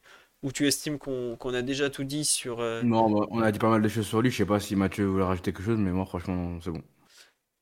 Mathieu, on t'écoute sur euh, Ashraf ou tu penses qu'on a fait le tour euh, Tiens. Oui, non? Bon, on nous dit sur live Hakimi Prime. Pas, pas répéter. Non, voilà. Non, juste, euh, il en est à 3 buts, si je me trompe pas, puisqu'il y en a un Dortmund, un hier, et je crois qu'il y en avait déjà un euh, avant. Il devient donc le deuxième meilleur buteur du PSG cette saison, derrière euh, Mbappé. Mbappé, qui en a mis quand même 8 hein, pour l'instant. je me demande à combien de buts Hakimi peut finir. À Lyon, voilà, merci, c'est ça qui me manquait. je pense que le. Je crois qu'il a mis 10 buts, on se passe avec l'Inter, ou quelque chose du genre il peut, mais à mon sens, mais exploser ce total. Euh, s'il arrive à continuer sur ce rythme qui est physiquement très éprouvant, il faut, faut, quand même le noter parce qu'il monte, il monte, il a, il a du coffre. Il faut pas oublier qu'il va jouer la Cannes en janvier et vu l'équipe qu'a le Maroc, il devrait aller quand même assez loin. J'ai un peu peur qu'il soit cramé, voire complètement cuit pour euh, février, mars, avril, mai. Mais sur la première partie de saison, il peut déjà facilement monter à euh, 6-7 buts parce qu'il a des positions de frappe, il a la qualité de frappe, euh, il a la confiance aussi. On me dit 20 buts, toutes compétitions confondues. Euh, alors, s'il tire tous les coups francs, peut-être qu'il en mettra Non, 2 20 buts, euh, C'est 20 énorme. buts et 20 en buts, hein. étant latéral, tu les fais, tu les fais pas. Mais comment ça, 20 buts? Tout tu peux pas faire 20 buts. Ah bah, il, joue pas, il pas numéro 9. C'est... Non mais après, s'il joue aussi avec le Maroc qui monte à Ah. 65 Ouais. matchs, mais 20 buts, je sais pas si vous vous rendez compte ce que c'est pour un latéral, 20 buts quand Mais même. grave, c'est énorme. Bon. Si Colomoni fait 20 buts, c'est bien déjà, je pense. Ouais. Tiens, l'Inter, il avait mis 11 buts, me dit-on. Voilà. S'il arrive à Très faire. bien, très bien déjà. Ouais. Surtout qu'à l'Inter, il jouait piston. Et c'est vrai qu'il y a un mec en Europe qui est capable de mettre les 20 buts en jouant arrière droit, c'est James Tavernier, le euh, latéral droit du, des Rangers. Mais. Enfin voilà, il joue en Non, Écosse. mais 20 buts, même Roberto Carlos, il les mettait pas. Et... enfin, faut se calmer un petit peu quand même. Bah, Marcelo, à mon avis, il a eu des saisons, euh, il devait pas être loin des 15. hein. Impliqué sur un but, pour moi, c'est largement dans ses cordes. Et faut- faut- il- Impliqué sur 20 buts Ok. Oui, oui, bien sûr. Mais. euh, Attends, à l'Inter, t'as dit c'était quoi? 11 buts et 10 passes, c'est ça? 11 buts, 10 passes, ouais. Après, c'est vrai que Voilà, Mar- donc, euh, on cite, c'est vrai que Marcelo il jouait numéro 10. Et en plus, il jouait avec un petit arbitrage Real Madrid de l'époque qui était pas dégueulasse, où il y a des hors-jeux qui étaient pas beaucoup sifflés. Mais bon, ça, c'est autre chose. Non, mais les, stats, les stats de buts de Marcelo, elles sont pas, sont pas très, très élevées. Non. Donc, 4-5 buts par saison. C'est plus dans le jeu où il avait une influence euh, exceptionnelle. Non, mais c'est sûr. Mais bon, on va voir où il arrive. Mais en tout cas, je voudrais signaler que Hakimi en est déjà à 3 buts. Et je, pour moi, il doit viser les 10 buts, 10 passes. Facile. Et alors après, comme je dis, il faudra voir la deuxième partie de saison parce que la Cannes, c'est une compétition qui est quand même très très exigeante, qui est très engageante d'un point de vue émo- émotionnel. Et bon, il faudra voir dans quel état on le récupère. Mais euh, pour moi, il est sur les stats, enfin sur les bases d'une saison où il doit aller chercher ses 10 buts et pas les 5-6 qu'il nous a mis les deux premières années. Voilà. Effectivement, il est l'heure de passer au match de Manuel Ugarte, qui avait décidé de, de traumatiser le pauvre euh, Valentin Rongien, euh, Rongier, fan de CRS à ses heures perdues. Il a traumatisé euh, il avait dû être briefé par son entraîneur qui lui a dit euh, fais, fais lui faire les mêmes cauchemars qu'il m'a fait faire pendant six mois. Bon, Titi, veux-tu parler de, de Manu ou on laisse Mathieu nous expliquer pourquoi l'Uruguay produit les meilleurs footballeurs de la planète depuis un siècle désormais? Vas-y, Mathieu, je Mathieu, on te laisse parler de Manuel Ugarte. C'est le moment de rendre hommage au, maestro Tabarez, qui a complètement changé le système de formation euh, uruguayen et qui permet de, voir éclore ce genre de joueur. Non, mais plus sérieusement, c'est, euh, il a fait un su- super, super match, Ugarte, hier, à tous les niveaux. Peut-être que c'est le match le plus complet qu'il ait fait cette saison. C'est un peu l'impression que j'avais à chaud euh, après, la, après la rencontre. Je l'ai trouvé excellent dans tous les domaines, presque même aussi sur le plan technique et dans l'orientation du jeu orientant vraiment avec assez peu de touches, mais beaucoup de qualité sur les. euh, bah, sans doute facilité par le système aussi, puisque euh, Hakimi se retrouvait régulièrement libre et il avait aussi Zaire Emery éventuellement sur à l'autre côté, mais il arrivait malgré tout à, connecter assez facilement. Il y a une ou deux passes cachées en première mi-temps dans le cœur du jeu pour Hakimi qui, euh, qui m'ont assez, assez surpris parce que tu l'attends pas forcément de ce, type de joueur. Puis évidemment, sur la fin de match où il, prend feu et il t'envoie des transversales de, de, de 40 mètres, euh, même du mauvais pied. Donc, euh, non, il a fait un match très très complet avec en plus toute la, débauche d'énergie, la science de, défensive et la lecture du jeu qu'on connaît sur, les phases sans ballon. Donc très très complet, et match vraiment excellent de sa part. Donc euh, effectivement, comme l'a dit Mathias tout à l'heure, il faudra le voir euh, face à des équipes qui iront le chercher très fort. Peut-être que c'était un peu l'idée qu'avait euh, Bardonado à certains moments quand il faisait monter Unai sur lui, mais malgré tout la, pression n'était pas pas si forte que ça, donc il a pu s'en sortir et surtout le système lui permettait d'avoir des lignes de passe assez claires, mais qu'il a pu euh, qu'il a pu trouver facilement. Donc euh, non, vraiment très très très euh, un match vraiment très positif de sa part et, et qui confirme que c'est sans doute le meilleur Parisien depuis le, le début de la saison. Ouais. Est-ce que on dit merci à Montevideo. Et c'est vrai que lui il est vraiment de là-bas. Tout, Ouais. Toute l'Uruguay de, de- pratiquement de football se passe à Montevideo, mais euh, lui il est vraiment là-bas parce que pour ceux qui ne le savent pas, donc en 1987, il y a une petite ville nommée Salto Salto. qui a sorti deux numéros 9 euh, qu'on peut dire générationnels à quelques mois d'écart alors que bon euh, c'était- pas trop prévu quoi en théorie. Titi, est-ce que tu veux nous parler des, des transversales pied gauche de Manuel Ugarte? Ouais, transversal. Ouais, franchement, euh, il y en a fait une, et un- une autre que pied droit ou un, un changement d'aile comme ça, des renversements de jeu assez, assez bien senti, assez bien vu. Euh, je pense que effectivement, je suis d'accord avec Mathieu et Mathias. euh, il faudra voir dans, des configurations où il va être pressé- un peu plus fort ou euh, il va être un peu plus ciblé par le pressing adverse, etc., etc. Mais dans ce qu'il fait avec ballon, il y a quand même des choses que dont moi je, n'attendais pas de lui. Je m'attendais pas à ce qu'il soit aussi entreprenant par moment avec ballon. Je m'attendais pas à ce qu'il fasse des choses au- aussi intéressantes par moment. Alors on parle évidemment pas de je ne sais quel terrain très très bon avec le ballon, etc. Mais en tout cas, il fait des choses euh, très très bonnes par moment et ça, ça m'a me surprend positivement. Après, dans dans dans, son rôle numéro un, qui est celui de, de gratteur de ballon.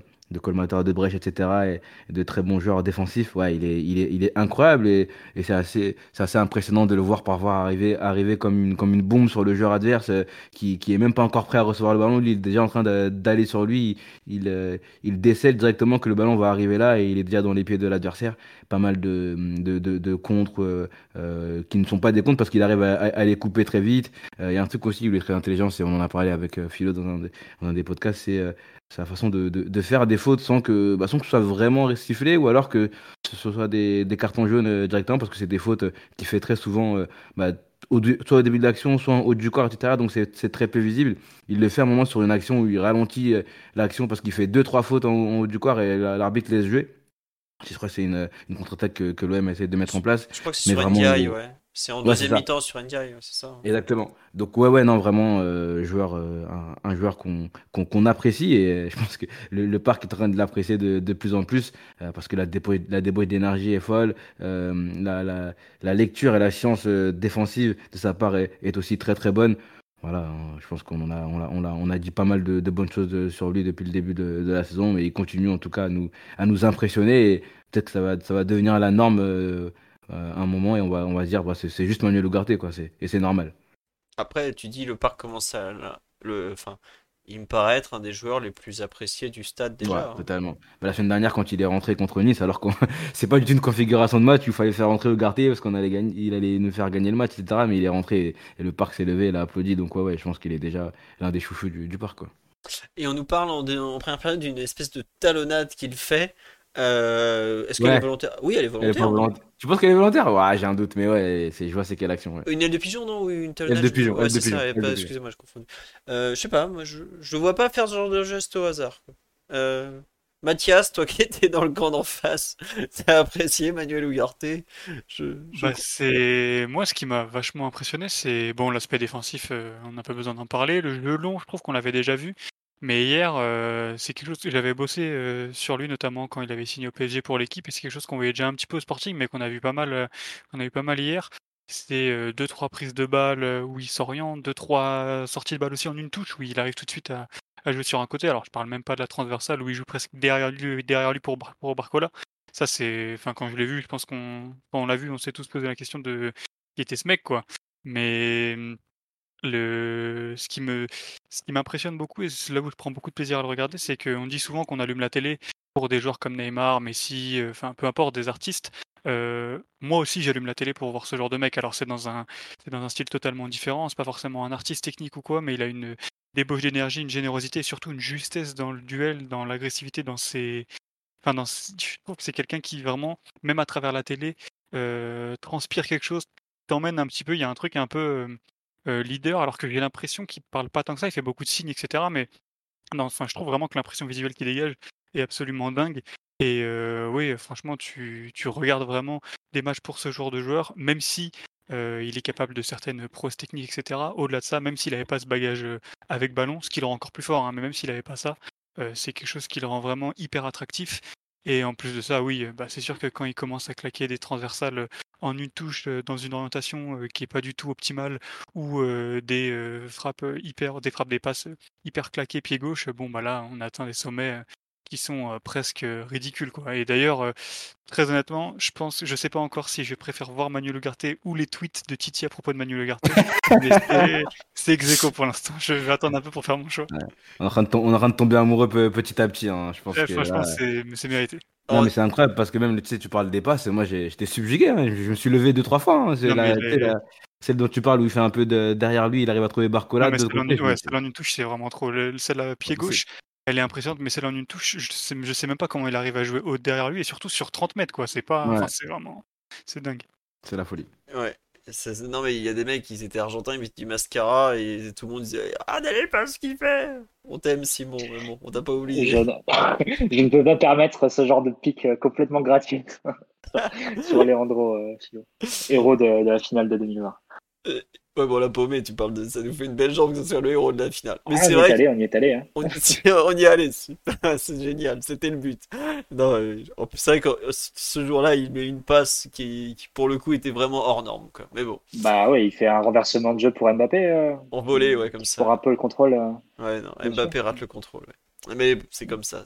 C'était une autre époque. hein. Et je, il joue à la Roma, il s'amuse. Écoutez, tant mieux pour lui. On lui souhaite malgré tout le, le meilleur. Euh, tu veux rajouter quelque chose sur euh, Manuel Ugarte euh, ou c'est bon? On a bon, il a coupé le micro, donc ça veut dire que c'est bon. Euh, est-ce que vous voulez dire un mot sur le, le match Ah si, moi, je, moi Oui. je voulais dire, excuse-moi Philo, j'étais surpris qu'il ait pas gagné le genre de, de Ligue 1. Bon, c'est Minamino Bah, qui l'a gagné, je crois. C'est ça Ouais, mais bon, euh, je veux pas être méchant, mais je crois que t'as Non, 6 j'ai millions d'Uruguayens et 120 millions de Japonais, ça, c'est- ça a été Oui, c'est vrai, c'est vrai. Je, je- j'ai- quand j'ai vu les candidats, je fais bon, euh, je crois qu'à part Neymar, Messi ou Mbappé, euh, c'était réglé. hein. Le, Min- et puis Minamino fait comme aussi un, un excellent Oui, début de saison. il fait un excellent début de saison. ouais. Voilà, le pauvre, on l'a- il a pas touché une cacahuète pendant un an, faut, faut qu'il profite un peu, quoi. Euh, est-ce que vous voulez dire un... Ah, 3 millions et demi même l'Uruguay, pardon, je- j'en donnais 6, j'étais un peu généreux. Bah écoutez, 3 millions et demi, ils arrivent à nous sortir Manuel Ugarte, Federico Valverde, je ne sais pas encore quel milieu de terrain euh, très très fort. Ce pays s'est formé des jeunes. On avance, on passe à, Warren, donc, qui jouait son... Est-ce que c'était son premier PGOM comme titulaire? ou il- Oui, il me semble, parce qu'il avait joué, il était rentré en jeu à chaque fois l'année dernière. Euh, Qu'est-ce que vous voulez dire sur son match? Moi, j'avoue que je, l'ai trouvé absolument monstrueux. Mais est-ce que c'est comme ça à toutes les rencontres? Euh, On peut désormais se, se poser la question. Euh, lui aussi a fait une belle transversale, comme on me le dit, effectivement. Euh, non, il est, il est fort quand même. On va pas reparler de son âge, mais faut quand même se rendre compte que hier, dans le camp d'en face, il y avait un joueur, il s'appelle Jordan Vertou. Il est international français, il était à la Coupe du Monde. Bon, euh, je, je veux pas être désobligeant avec ce, malheureux Vertou, hein, champion du monde du vin, tout ça, génération 93. Mais si je veux un des deux dans, dans mon équipe, c'est pas lui que je vais chercher, c'est l'autre quand même. Donc, euh, WZ2 de son petit surnom. Et Warren, je suis désolé, mais ton nom est vraiment très pénible à écrire en plein live parce que c'est super compliqué. J'espère l'écrire le plus longtemps possible malgré tout. Mais non, j'avoue que je regarde par curiosité les notes de la presse. je vois Warren Zaïre 6. Comment ça, 6, c'est pas. Il y a une erreur. Il manque un ou, deux points quand même. Mais il fait une rencontre hier. il y a pas, je trouve qu'on n'a pas senti sa traditionnelle baisse de régime. Et je dois avouer que je le préfère dans ce milieu à 2,5 que dans le milieu à 3 où il se retrouve un peu trop coincé sur euh, le côté. Là, on l'a vu rayonner sur un spectre beaucoup plus large et peut-être que jouer côté gauche comme ça va lui permettre d'avoir un, champ d'activité plus large qui lui convient euh, peut-être encore mieux. Euh, donc euh, vraiment, je suis un peu... j'attends de, voir ce qu'il peut devenir puisque bah, chaque match, j'ai l'impression qu'il est un peu meilleur que le précédent. Je sais pas, Mathieu, euh, Titi ou, ou Mathias, sur le, le match de, de Warren, euh, qu'est-ce que vous en avez pensé? Est-ce que vous êtes aussi positif que moi? Vous pouvez ne pas l'être, hein. Ouais. Oui, Titi? Non, non, moi je suis aussi, aussi positif. Je trouve qu'il est, qu'il est intéressant dans sa résistance avec ballon. Tu sais, il a, il a, il a, il a des, il a des, il a une façon de, de, de résister euh, quand les, quand les joueurs essaient de venir lui, lui prendre le ballon qui, est- qui est assez intéressante. Il arrive à s'enrouler autour du joueur, etc. Et, à- et à garder ce ballon très proche de, de, de, de ses pieds, etc. Je trouve que c'est, intéressant. Il y a aussi, euh, bah, évidemment, ses, ses courses avec ballon. Hier, il en fait une à la 93, 10e minute. Je me dis, mais il est malade, il n'a pas joué. Ça fait depuis le début de la saison, il a joué tous les matchs, il a joué en espoir, etc. Il n'est pas fatigué, il continue à, à donner autant euh, à la 90e minute. D'ailleurs, je pense qu'à un moment, il va falloir qu'il souffle un peu, ce, ce, ce parce que je crois, je crois qu'il a joué tous les matchs. Je sais pas s'il est sorti, ouais, il a dû sortir, mais il a joué quand même euh, tous les matchs en tant que titulaire depuis, que, depuis le début de la saison. Mais ouais, j'ai bien aimé son match et je suis d'accord avec toi sur, euh, sur les notes dans les, dans les médias. Je m'attendais à, à, un peu plus quand même pour un jeune qui joue son premier classico en tant que, en tant que titulaire à 17-18 ans.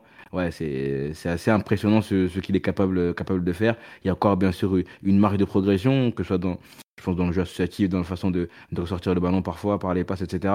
Mais effectivement, là, là son, son match est, est plutôt, enfin, est très bon. Moi, je, trouve qu'il a été très bon et ouais, le mec, euh, il, tu te dis qu'il y a, peut-être encore euh, 10 ans de, de, ce mec à, à, haut niveau avec, euh, avec peut-être le, maillot du Paris Saint-Germain. Donc on, on, on mange Gucci, comme disent les jeunes. Ah oui, comme disent les jeunes, ouais. Euh, non, on me disait sur live, il a plus gros temps de jeu que Skriniar. Non, il y a donc le plus gros temps de jeu, c'est Skriniar, Donnarumma égalité. Ensuite, il y a Hakimi 623 minutes et Warren après 622. Mais vu que Hakimi n'a joué qu'un seul match avec le Maroc, quand Warren en a joué deux avec les espoirs, il a joué, je crois, 70 minutes à chaque fois. Euh, Warren a donc joué déjà plus que, euh, que Hakimi. Voilà. Et Lucas Hernandez est quand même le sixième temps de jeu l'effectif, en cinquième même, six, ouais cinquième pardon, avec 580 minutes plus 90 avec la fonte. Donc euh, on commence déjà à avoir des joueurs qui... Skriniar avec les deux matchs en section nationale, il en est déjà à 810 minutes. C'est à une demi-saison de Renato Sanchez, hein, en résumé. Euh, ça commence à être beaucoup. Et oui, Warren au JO, très très probablement. Bah, j'espère que le PSG aura deux joueurs au JO qui seront Warren, Zaire Emery et, et Mbappé. Ça vous Peut-être même qu'on aura Barcola aussi, j'avais oublié. Ça sera peut-être 3. On verra. Mais si on peut. S'ils sont au JO, vu qu'en sont les JO, euh, c'est bien, ça voudra dire qu'ils sont toujours sous contrat chez nous, ce qui est quand même plutôt une bonne nouvelle. Voilà. Euh, Mathieu, Mathias, vous rajoutez quelque chose sur le match de Warren ou, pas du tout? Non, c'est bon, ils n'ouvrent pas le micro, on va avancer un peu. Euh, un joueur dont on n'a pas du tout parlé pratiquement dans ce podcast quand même, c'est l'ami Ousmane, euh, qui était donc sous les yeux du sélectionneur adjoint, parce que Didier Deschamps vient pas souvent regarder les matchs, probablement autre chose à faire. Euh, qu'est-ce que vous avez pensé du match un peu de, l'ami Ousmane ce, jeune feu follet, euh, toujours aussi déstabilisateur. on nous dit sur le, live, pardon, son meilleur match avec le PSG. Mathieu, Mathias, bah tiens Mathieu, toi, tu as tous les matchs. Qu'est-ce que tu en as pensé? De, de la rencontre Il t'a frustré dans le dernier geste encore? Parce que je sais que je crois qu'on en avait parlé après Dortmund, si je me trompe pas. Après tous les matchs quasiment, mais bah, pour le coup non, puisqu'il a fait sa première action décisive de la saison, euh, avec la, la, passe pour, pour Gonzalo Ramos. Pour le coup un bon centre qui est, qui est magnifié entre guillemets par, par Ramos, un très bon coup de tête. Non, je le trouvais très bon et euh, juste aussi dans le jeu, et euh, aussi, pour le coup, c'était, je sais plus si c'était Ryan qui avait fait cette remarque, je pense que c'était Ryan, euh, après Nice, euh, sur le côté participatif, etc. Pour le coup, il touche quasiment une centaine de ballons sur, l'ensemble du match. Il a beaucoup, beaucoup posé sur la rencontre. Il a beaucoup été cherché aussi par ses coéquipiers.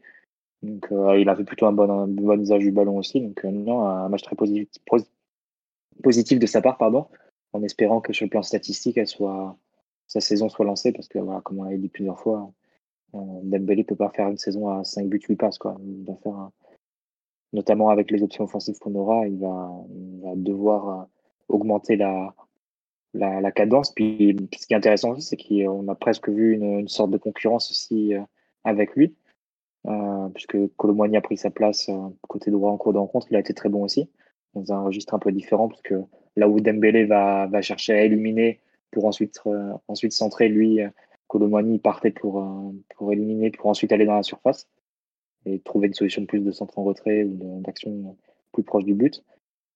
Euh, c'est intéressant parce que le match de Dembélé, peut-être qu'il est l'un de ses meilleurs depuis le début de saison, peut-être ce meilleur, et aussi accompagné de, l'émergence d'une concurrence pour lui. Donc les bonnes nouvelles ont été totales hein, sur le plan offensif pour PSG. Oui, non, mais c'est vrai que tu as raison sur le, le fait qu'il y a un concurrent euh, inattendu, parce que Lucien Riquet en avait parlé du fait qu'il pouvait jouer à droite, mais qui est quand même un peu apparu avec euh, Colomwani. Euh, sur live, on nous parle effectivement de, du... beaucoup de gens sur Johan sur le fait que c'est son meilleur match et tout. Bah, je, je, pas vraiment d'avis là-dessus. J'ai bien aimé pas mal de matchs de, de Ousmane, je, bah, déjà défendu plusieurs fois ici, mais euh, le lien Hakimi Dembélé, tu vois, c'est marrant, tu parlais à l'instant du nombre de buts qu'il doit marquer donner. Est-ce qu'il ne faudrait pas justement considérer un peu le, package des deux pour, pour vu que les deux s'entendent très très bien euh, pour savoir, par exemple, plutôt que de dire bah, Dembélé nous doit 10-10, est-ce qu'il ne Bah, faudrait pas après, considérer. sur, je sais, ouais, après, sur les deux actions décisives d'Akimi en première mi-temps, le coup franc et le, le but de Colomani, Dembélé, il est, il est pour rien, a priori. C'est vrai. Non, mais t'as raison. hein. Là où, là où en plus sur le but de Ramos, c'est Hakimi qui plonge et qui lui ouvre l'espace pour centrer à Dembélé. Donc du coup, c'est vrai que ça fait pencher la balance dans un sens plus que dans l'autre. Non, mais c'est bien. Mais en fait, je me demande à quel point euh, la fixation vraiment très extérieure de Dembélé euh, profite à Hakimi et vice-versa. Euh, bah, aujourd'hui, par exemple, si on me demande de citer le, le- les deux joueurs les plus complémentaires sur le terrain, bah, c'est limite les deux que je vais citer, quoi. Parce que t'as... ils attaquent, ils défendent, et c'est pour ça que je me demande à quel point le... les chiffres de l'un dépendent de l'autre. Là, pour le coup, vous le dites très bien, euh, Hakimi, sur le premier but, sur le deuxième but, c'est pas Ousmane, c'est sûr. Mais il y a eu des fois euh, où l'un a lancé l'autre, etc. Je, crois que c'est contre euh, Dortmund. Le premier but, c'est Dembélé qui va lancer Hakimi, qui lance pour Mbappé, qui provoque le penalty. Bon, on verra. Mais oui, Matt, sur le, match de, de Dembélé, pour revenir dessus? Non, j'ai pas. Je pense qu'on a dit pas mal de choses je l'ai, je l'ai trouvé bon, mais au final, c'est peut-être hum, l'offensif le moins intéressant, pas le moins bon, mais le moins intéressant dans le sens où Colomboigny a eu une première période compliquée dans l'axe et la deuxième a été intrigante parce qu'il a joué dans un, la fin de la deuxième a joué dans un autre rôle. Gonzalo Ramos a marqué ses premiers buts. Mbappé bon est sorti blessé. Barcola on l'attendait pas. Je, pense que c'est le, le joueur offensif qui m'intéresse le moins entre guillemets, même si oui, il a plutôt fait un bon match dans l'ensemble. Eh écoute, ça sera la conclusion sur ce bon Ousmane. Euh, à part si Titi veut rajouter quelque chose, mais je sais pas, non, oui, non. Bon. On passe à. Bah tiens, t'as. Eh ben, Barcola, on en a déjà beaucoup parlé. Est-ce que vous voulez rajouter quelque chose sur Barcola ou est-ce que vous voulez qu'on parle du match de, de Parce que je pense qu'on finira avec, euh, Ramos. Euh, Mathieu a déjà ouvert le sujet. Titi veut rien rajouter sur Barcola et puis globalement on a fait le tour. Elle a fait un excellent match. Beaucoup de personnalité. On en a déjà parlé en, à lui tout seul. Il, a fait une inclusion dans les perfs collectives puisque il a été un, facteur euh, du jeu collectif parisien euh, vraiment de par son style de jeu. Donc on va passer sur la Mirandal, qui a donc marqué son premier but avec le Paris Saint-Germain, ce qui est quand même euh, à signaler, parce que c'est jamais, c'est jamais anodin. Est-ce que Barcola sera invité dans Why Not, Titi? Grande question, ça, par contre.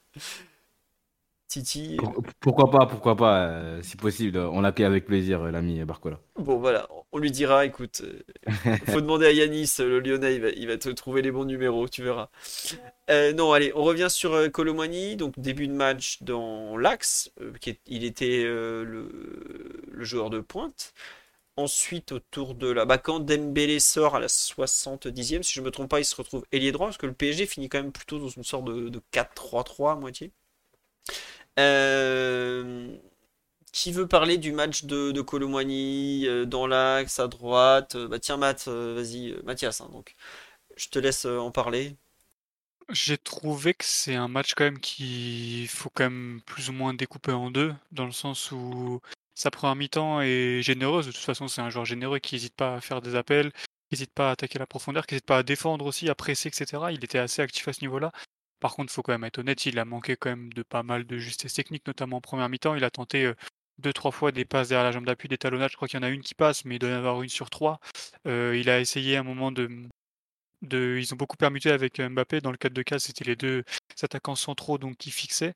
Mbappé était à la base à gauche, Colomboigny à droite. Ils ont un peu, permuté et a parfois essayé de décrocher axe gauche pour essayer de se signaler un petit peu, euh, essayer de toucher un peu le ballon, s'orienter face au jeu, etc. Mais c'est vrai qu'il a eu quand même un peu de mal techniquement.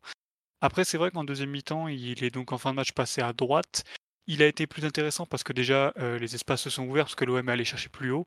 Euh, lui a pu être aussi face au jeu parce que c'est vrai que quand tu es sur le côté, bah, tu as tendance quand même à être plus facilement face au jeu ou du moins la ligne de touche te permet peut-être de l'allonger un peu plus facilement là où dans l'axe c'est parfois pas évident de se, retourner.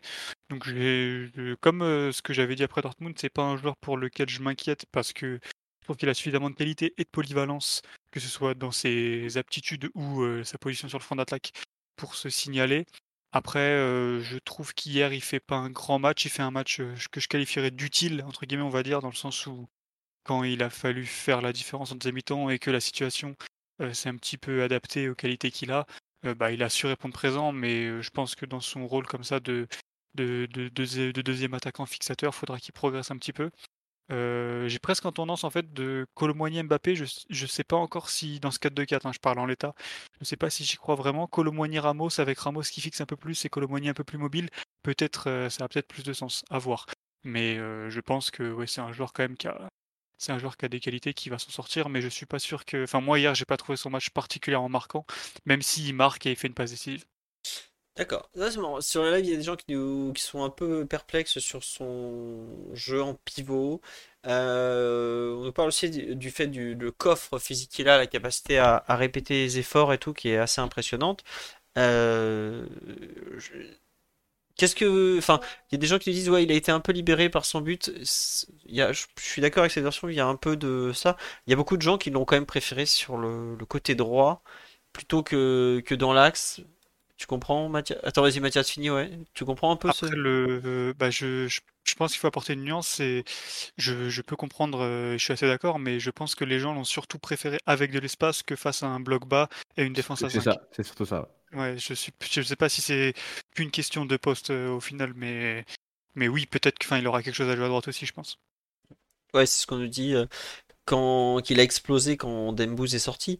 Mais euh, il y a aussi, ouais, voilà, il y a le fait qu'il peut faire parler ses qualités. Vas-y, Titi, tu, tu Ah, imagines que mais- tu veux en parler, mais Voilà, mais c'est ça, mais Marseille, comme dit Ma- Mathias, Marseille passe aussi à 4 au bout d'un moment, donc il y a peut-être un peu plus, euh, un peu plus d'espace pour lui. Évidemment, il est dans le couloir, donc euh, il, a, un peu plus le jeu, le jeu face à lui, alors qu'en première mi-temps, et dans ce rôle de numéro 9 qui, sur, le, sur lequel il va sans beaucoup jouer aussi cette année, mais euh, il, est, il est plutôt dos au jeu, il est plutôt sollicité en appui, il est plutôt sollicité pour des remises, etc. Et donc, euh, sur cette partie-là du match, je l'ai trouvé, euh, je l'ai pas trouvé assez, assez, assez juste euh, dans, dans ses choix, assez juste dans ses réalisations. Euh, Mathias en a parlé, mais pas mal de, de, de ballons perdus euh, dans des tentatives de, de, de, de jeu associ- associatif avec les, avec les autres. Et voilà, je pense qu'il peut, qu'il peut un peu mieux faire, mais voilà, il, il apprend du coup à jouer dans, euh, dans, dans cette équipe-là avec euh, bah, très très peu de ballons, euh, devoir fixer euh, aussi la, la- les défenseurs centraux, devoir aussi s'adapter au, au déplacement de, de Kylian. Hein. Mathieu, Mathias, pardon, tu as beaucoup parlé de, des moments où il a dû s'adapter avec euh, Mbappé, permuter, etc., etc. Je pense que c'est aussi une chose dans qui, doit avoir euh, dans la tête. Il se dit, bah là, Kylian est plus, est plus il doit peut-être aller prendre sa place à gauche. Là, Kylian est là, je dois aller là. Donc voilà, il y a beaucoup de choses qui entrent en, en, en ligne, de, en ligne de mire et il faut qu'il fasse attention à beaucoup de choses. Donc c'est pas facile, mais comme dit Mathias, je suis pas très inquiet pour lui. Maintenant, quand il y a eu beaucoup plus d'espace, voilà, c'est quelque chose qu'il sait faire. Avec Nantes, il l'a fait. Avec Francfort aussi, dans un championnat avec beaucoup plus d'espace, il a, il a su avaler, avaler ces espaces-là justement et faire les, faire les bons choix dans ces situations-là. Donc euh, il y, a, pas mal de configurations de match. Tu vas pouvoir en fait, euh, il nous offre en fait cette, possibilité de, de, s'adapter euh, à, des configurations de match, à pouvoir jouer dans, le couloir s'il y a un absent, s'il y a un blessé, ou aussi sur, seulement parce que Lucho et le staff ont vu qu'il peut être beaucoup plus intéressant sur un côté, etc. C'est quelque chose qui va apporter beaucoup. Et la semaine dernière, je crois qu'avec Mathieu, on disait que euh, à City, Haaland et, euh, et euh, putain, Alvarez. Alvarez, pardon, pouvaient jouer ensemble par moment. Ben, je pense que finalement, Gon- Gonzalo Ramos et, et, et Randall peuvent aussi euh, jouer en- ensemble avec Pardon, un Randall sur le, sur, sur le côté et, et Gonzalo Ramos sont plutôt en, en point d'appui, etc. Voilà, ce, qui, ce, qui, ce qui se fait hier sur le, sur le second but, c'est des choses qu'on peut revoir dans la saison, je pense. ouais. Ça, on nous dit but, que le dernier, pardon. On, me dit sur le live, il a pas été très très performant en off jusque-là. Dans l'axe, il peut rien faire. Regardez l'entrée qu'il fait contre Nice. Hein. Faut, faut pas l'oublier. C'était il y a une semaine à peine. euh, il fait une entrée, il arrive à secouer la défense centrale, il apporte de la profondeur, il apporte de, la vitesse, du duel et tout. Euh, je, je suis pas aussi certain qu'il faille tirer des conclusions définitives sur les deux derniers matchs. Et le fait qu'il ait marqué hier va, à mon sens, lui faire beaucoup beaucoup de bien. Après, il y a un truc, euh, je trouve que euh, on ne vous en avez pas parlé assez, c'est quand il est côté droit en fin de match, il fait mal à l'adversaire. Il fait super mal en fait. Il pousse le ballon, il a des jambes immenses déjà, faut... et il, il enfonce vraiment la défense. Il joue des 1 contre 1 parce qu'il sait qu'il a, à ce moment-là, il a, il a plus de vitesse, il a plus de fraîcheur. Et enfin, il- je veux pas être vulgaire, mais il les tabasse littéralement côté droit. Il y va à chaque action, il fait mal, il pousse le ballon, il amène de la vitesse, il amène de la dureté, il provoque des cartons. Euh, le côté, ce qui, ouais, voilà, moi ça m'a un peu rappelé l'entrée contre l'Argentine. Franchement, euh, autant euh, certains côtés marseillais se sont plaints du fait que les joueurs avaient pas mis d'agressivité, rien, tout ça. quand il joue côté droit en fin de match, Colomwani, il joue pour faire mal. Il a de la, il a de l'agressivité, il a de la rage, il a, tout ce qu'il faut euh, vraiment pour enfoncer l'adversaire. Et on est déjà à 3, euh, oui, à ce moment-là, on est à 3-0. Dans le fond, il n'a pas besoin de faire ça. Mais on voit qu'il a envie de prouver des choses et qu'il veut vraiment aller arracher un quatrième, peut-être même un cinquième but si on n'avait pas eu la, minute d'arrêt de jeu seulement qui sort de nulle part. Euh, il y a un contexte d'adaptation, comme vous l'avez cité et tout, de type euh, bah, il faut qu'on. qui s'adapte à jouer face à des défenses beaucoup plus regroupées que ce qu'il a connu avec Francfort. L'Eintracht, il, rentrait, il rencontrait pas des bus tous les week-ends, hein, clairement. Mais on voit qu'il a cette capacité à se désaxer, à prendre de la vitesse, à dribbler aussi, parce que, bon, c'est pas les dribbles euh, tout en technique pure de Neymar ou même de Vinicius où il joue du contre-pied, tout ça. Ouais, il pousse un peu le ballon, il accélère derrière. Mais bah écoutez, ça marche. Hein. Au bout d'un moment, euh, je veux pas être méchant, mais euh, t'as pas besoin de faire 8 passements de jambes si c'est pour déborder le mec. Hein, voilà. Et, je trouve que on en a parlé plusieurs fois avec Ugarte et tout ça, du fait que son envie débordait un peu sur les autres. Mais quand je vois ce que Colomwani apporte en termes de détermination devant, euh, c'est pas quelque chose à, négliger non plus. Euh, il, a, il, a, fait des très bons dribbles. Hein. Je dis pas qu'il dribble mal. Je dis juste qu'il a pas forcément le, dribble arrêté, chaloupé, euh, un peu youtubé, j'ai envie de vous dire, de, l'époque. Mais il est capable de faire mal. Hein. Enfin, si vous comparez par exemple à ce que fait Barcola sur l'aile opposée, ils vont pas du tout dribbler de la même façon. Barcola va chercher la feinte, le déséquilibre. Euh, Randall, il va chercher le, coup de rein et il, fait, il va plus vite, donc il en profite. C'est une façon de faire. Moi, j'apprécie tout autant. Hein. Je suis pas un puriste du dribble, hein, loin de là. Euh, mais c'est juste que je trouve qu'il a une capacité à, vraiment accélérer, à faire parler sa puissance, à faire parler sa vitesse contre des joueurs qui sont un peu fatigués, alors qu'il a joué autant qu'eux, qui est vraiment euh, impressionnante. Hein un petit côté Matuidi, bah, il y a un peu de ça, une sorte de. Et c'est pas du tout une, critique, hein, euh, quelque chose de, joueur qui est capable de faire des différences euh, avec peut-être pas grand chose, alors qu'il y a d'autres peut-être plus doués ou qui paraissent plus doués que lui, qui, qui vont pas forcément en faire autant au final. Quoi.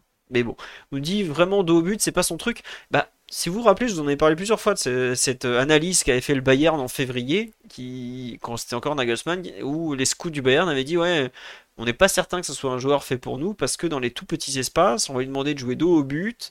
Euh, est-ce qu'il est qualifié pour ça? On n'est pas sûr. Euh, deux mois plus tard, ils avaient changé d'avis parce qu'il y a quand même Rummenigge qui a dit cash dans Die Welt. Euh, non, nous, si c'était pas Kane, c'était quand de Colomani. Bon, ils ont réussi à faire Kane, tout ça, tant mieux pour eux, hein, c'est bien. Hein. Mais ça va quand même dire que ils avaient un peu révisé leur jugement sur sa capacité à, être en mesure de jouer dans, le, dans ce rôle un peu, un peu dur, un peu compliqué, où tu es un peu le point de fixation pour ton attaquant de soutien. Bon. Je sais pas, euh, Mathieu, ce que tu as pensé de ce, de ce bon euh, Randall. On t'a pas entendu sur son cas. Si tu veux rajouter quelque chose, ou si tu veux plutôt parler de, du match de Gonzalo Ramos.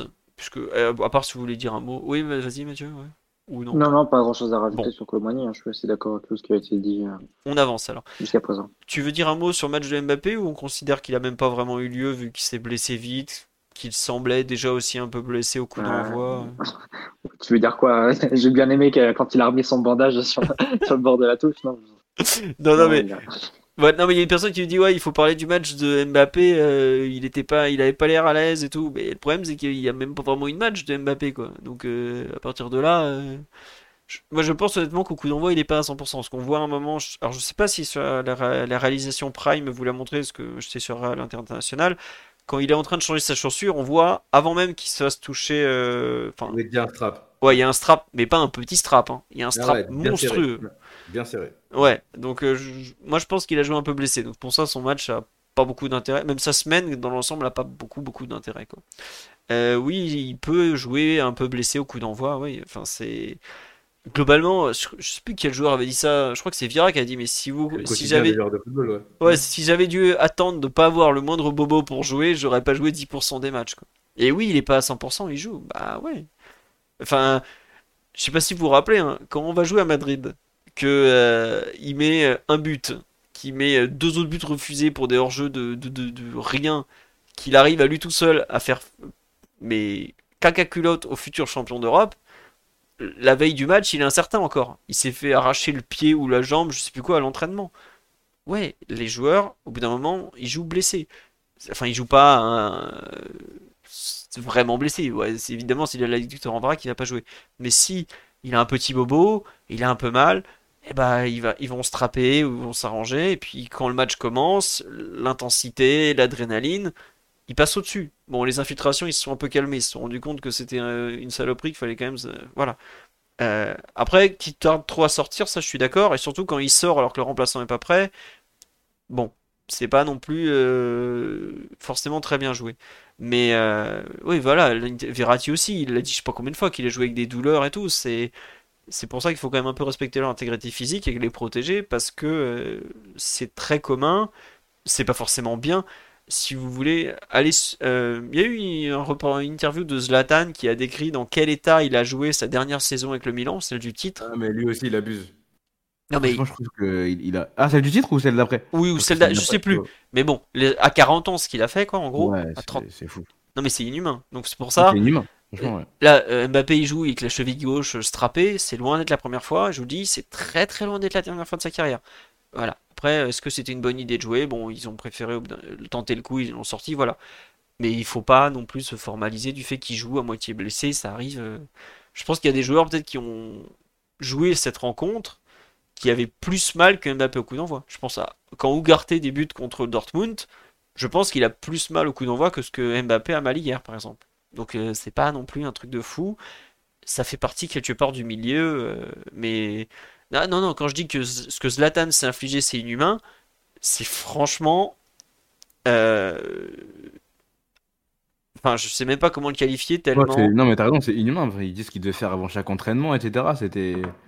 Alors, moi, je trouve que, moi, je trouve que c'est pas normal, même de, de sa part. Je pense que Ah oui, oui, il va, il va, il va un peu regretter plus tard. euh, un parallèle rapide, c'est Dirk Nowitzki qui, est- qui- en, en NBA qui a dit que euh, quand il voit dans quel état il est aujourd'hui et qu'il peut même pas jouer au foot avec ses enfants dans le jardin, il aurait arrêté sa carrière de, de, de basket un an, un an plus tôt. Parce que fait, ce que, ce qu'a fait Ibra à la fin, je, je comprends pas trop, trop, trop vraiment pour. Mais bon, écoute. Il Ouais. aime tellement ce sport, je pense que voilà. Non, mais c'est ça, ils sont complètement drogués au football, à l'adrénaline, à la compétition, et c'est triste aussi pour eux. Ba- Batistuta, euh, le, bah, le, le pire du pire, c'est le malheureux Bruno Rodriguez, qui aujourd'hui a quand même dû se faire couper une jambe, tellement euh, il s'est fait bouffer par ça et qu'il s'est pas rendu compte de ce qui lui arrivait. Et Ibra, il a fait quoi? Oh, oh, je, j'ai, enfin, j'ai plus le détail. Titi, tu t'en rappelles de tête, ou Mathias, ou Mathieu? Je crois que si je dis pas de bêtises, il devait, je sais, j'ai pas la fréquence et pourquoi, mais il devait se faire régulièrement piquer le genou pour euh, se faire euh, enlever euh, du liquide euh, qui est dans son genou suite à plein de problèmes qu'il a eu, etc. Et c'était euh, hyper Exactement régulier. ça. Mm. Voilà, c'était ça. Et pour voir à quel point Ibra euh, aime ça et est drogué de ça, encore là, euh, avant que Milan joue Newcastle en Ligue des Champions, il était à Milanello la veille, le matin, etc. Enfin, il, il a du mal à décrocher, quoi. Ouais, c'est ça. Il lui enlevé, il faisait des épanchements de synovie. Mais je crois que Voilà, c'était après, euh, avant chaque entraînement ou avant chaque match. Enfin, une fréquence, mais Ouais, ouais, une hallucinante. quoi. fréquence C'est absolument énorme. Ouais. Voilà. Ah, ah, c'est hallucinant. Franchement, quand il a expliqué ça, je me suis dit, mais ça C'est n'a pas de inconscient, sens. comme dit C'est c'était ouais. inconscient. Ouais. Bah, bah, d'ailleurs, aujourd'hui, euh, enfin, sa dernière saison a été une, une lente agonie. Euh, Bon, après, le mec a quand même fait 20, 21, 22 ans au plus haut niveau, donc bon, voilà. Oui, ça fait de la peine. Bah, écoutez, c'est, enfin, c'est terrible ce que je veux dire, mais c'est aussi parce qu'ils sont capables de faire ce genre de sacrifice qu'ils sont aussi bien payés de- par moment. Donc, euh, c'est, ça fait partie malheureusement de l'industrie du football qui aujourd'hui, à ce niveau-là, est une industrie, quoi. Bon, assez parlé de ça et de, des, risques santé, mais c'est bien d'en avoir conscience euh, quand même. Euh, le match de Gonzalo Ramos, peut-être, euh, qui veut se lancer, donc bah, il rentre à la 32e, si je me- enfin par là. En gros, il a joué une heure. Il a joué d'abord sur la même ligne que, que avant de jouer ensuite plutôt bah, seul en pointe, en fait, pour les 20-25 dernières minutes. Qui, veut en parler? Bah tiens Mathieu, toi t'as presque rien dit sur, euh, sur, euh, sur euh, Randall, vu qu'on en avait beaucoup, beaucoup parlé. Qu'est-ce que t'as pensé de ce match de Ramos qui est donc a signé ses deux premiers buts avec le Paris Saint-Germain? Deux très jolis buts, j'ai trouvé, comme on a un peu dit au début. Le premier sur un but de numéro 9. Moi, ça me, ça me va amplement. Et, le deuxième avec un très bel enchaînement technique. hein. Euh, on va dire que c'est à la portée de beaucoup d'attaquants, je pense, de rater ce, but. Tu as deux, deux gestes à faire, mais il faut, bien les réaliser. C'est pas forcément évident à ce moment du match. Et, avec le gardien qui sort, etc. Et lui, là, lui, il réussi. Donc, euh, je pense que c'est très important pour lui parce que, comme on avait dit un peu après, après Dortmund, euh, il est dans une situation qui est pas évidente au niveau concurrentiel et compétitif à l'intérieur de, de, la ligne d'attaque et de l'effectif. Euh, il avait un peu raté son momentum, c'est-à-dire avant l'arrivée de Colomboigny, il n'avait pas réussi à, se débloquer. Là, il le fait sur un match en plus face à l'OM. Euh, donc c'est euh, positif pour lui, ça va éviter d'avoir un joueur qui va, qui va ruminer ou avec des actions qui vont trotter dans sa tête, etc. Là, au moins, il s'est débloqué, il a fait face, à, face au rival. Donc, au niveau de la confiance, il va, il va être dans un meilleur état, je pense, que ce qu'il a été sur les dernières, les dernières prestations, les derniers matchs. Et voilà, tu en as besoin parce que c'est ce qui pendait un peu au nez, c'est que il se, il se morfonde un peu avec très peu d'opportunités pour, pour montrer sa valeur et, avec un compteur qui resterait bloqué un petit moment. Donc là, il a eu l'occasion de, voilà, de se débloquer et, c'est positif pour la suite. Et je pense que ça va aussi avec le, le fait que Colomani marqué son premier but. Voilà, c'est depuis le début de la saison, tu n'avais que, que Mbappé et Asensio parmi les attaquants qui avaient marqué. Là, tu, tu débloques un peu à ce niveau-là et permet vraiment de lancer leur saison. C'est des numéros 9, c'est des joueurs qui doivent marquer. Et lui l'a fait de très belle manière hier. C'est vrai qu'on est sur la deux buts d'attaquant et on nous parle aussi de la sur la le poteau de Hakimi hors jeu. Il y a une super remise de sa part aussi. Mm. c'est vrai. Non mais tu vois, pour lui, pour qu'il existe au PSG, il y aura les buts et il y a peut-être aussi la participation au jeu. On me dit sur la live, je l'ai trouvé un peu plus juste techniquement. Toi aussi, tu l'as trouvé peut-être un peu plus inspiré sur certaines bah, actions. Après, ça dépend ce que tu entends par participation au jeu. Je pense pas que ce sera un joueur qui va. Bah, il l'a pas montré en tout cas jusqu'à présent et je pense que c'est pas logique de l'attendre, d'attendre ça de lui. C'est pas un joueur qui va euh, revenir au milieu de terrain, organiser le jeu, faire, faire du Harry ou du Benzema par exemple. Ça, c'est, c'est pas dans ses cordes. Par contre, ce que tu peux imaginer, c'est que lui, dans les 30 derniers mètres ou à l'approche de la surface, il aura des gestes plutôt justes en termes de remise ou en termes d'appui. Ça, ça peut. D'ailleurs, il a plutôt montré jusqu'à présent à Paris. Il a quelques, quelques gestes intéressants à ce niveau-là. Donc, euh, mais c'est deux choses différentes. C'est pas parce que tu réussis ces gestes dans les 20 derniers mètres, 30 derniers mètres, que tu es un attaquant organisateur avec un, poids sur le jeu. Je pense ça restera un joueur qui va toucher assez peu de ballons par match. Oui, c'est vrai qu'on dit sur le live, il fait des remises. Euh, oui, pour l'instant, on le voit faire des remises. Écoute, c'est déjà pas mal. Hein. C'est pas non plus une belle remise, c'est pas si facile à faire. Mais euh, beaucoup de monde qui parle effectivement ce qu'il fait sur le premier but de la tête, c'est c'est très fort. Enfin, il y a eu beaucoup de, beaux gestes, mais sa tête comme ça sur un ballon Dembélé pas c'est ça qui est marrant avec les passes décisives c'est que la passe elle est pas spéciale le centre de Dembélé il est pas vraiment à la bonne hauteur il est la zone est pas trop mal mais la hauteur est pas très bien ajustée. Et ce que fait euh, Gonzalo Ramos comme ça tête euh, plongeante puissante euh, en plein mouvement c'est je suis pas sûr qu'il y ait beaucoup d'avant-centre euh, qui soit en mesure de faire de mettre un but pareil. Hein. Franchement, euh, le l'équilibre qu'il arrive à avoir, le bah, déjà il faut il faut être sacrément gagné et tout. Ouais, Mathias, je vois que tu ouvres le micro, ça te, ça te parle ce geste, j'ai l'impression. Euh, disons qu'entre les deux têtes des deux attaquants portugais du match d'hier, il y en a un qui met une tête très difficile à, à convertir et l'autre qui a une tête à bout portant qui ne la cadre même pas. quoi. Il touche la barre. Et si je peux me permettre, hein, je sais que je sens que euh, vous sentez l'agacement euh, de Vitinha dans ma voix, mais faut se rendre compte que ouais, il y a des gestes qui sont difficiles à mettre. Autant son, je trouve son deuxième but est vraiment beau, même si j'ai tendance à penser que son premier contrôle est peut-être légèrement trop long. Mais euh, au final, il finit, donc tant mieux, alors que je pense que c'est très difficile de finir. Mais son premier but, ouais, par contre, il est quand même, il est quand même vraiment impressionnant, parce que comme tu le dis, je, le centre de Dembélé est pas cata, mais je suis pas sûr qu'il soit excellent. Quoi. Ouais, et c'est vrai qu'il y a beaucoup de gens aussi qui ont apprécié le fait qu'il remercie beaucoup Colomwani, tout ça, sur le, deuxième but, c'est tout à son honneur. Il faut aussi noter que Colomwani a quand même servi, sans l'ombre d'un doute, son principal concurrent en attaque. En termes de mentalité, euh, on se rappelle des, insupportables débats. Mbappé, il n'a pas donné un Neymar, C'est bon, euh, si on peut s'éviter ça, c'est bien aussi. Ça, je trouve pas la passe clochard, c'était ça là. il, y a, il y a eu cet épisode du clochard et il y a eu l'épisode de ah, il m'a pas fait la passe, j'étais tout seul au deuxième poteau. Après, le mec est couru 50 mètres. Enfin, ce genre de conneries qu'on a eu pendant des mois, Mathieu, tu sais ce que c'est. Euh, Non, mais il faut, il faut le noter, tu vois que. Bah, c'est les joueurs qui ont moins d'ego, ça c'est clair. Et qui Bah, c'est bien, sont des fois. Pas dans une... ouais, dans- Après, peut-être peut que ça aura lieu durant la saison. Hein, de... Oui, Bah, ça voudra, et, et etc. que ça voudra Ça rien peut dire pas aussi être- s'il fait, pas la passe, peut-être aussi, c'est Mathieu. C'est possible qu'il fasse pas le bon choix, qu'il se trompe, etc. Mais que c'est pas forcément parce qu'il est son concurrent. Et, tu vois. Genre, j'ai regardé le match de Lens, Eli Wayu en fin de match. euh, Hier, il y a pas mal de situations où euh, le mec doit donner le ballon, mais il, il y va seul, etc., etc. Il fait pas les bons choix. Je suis pas sûr que ce soit un problème d'ego ou quoi que ce soit, c'est juste que le mec a envie de marquer, quoi.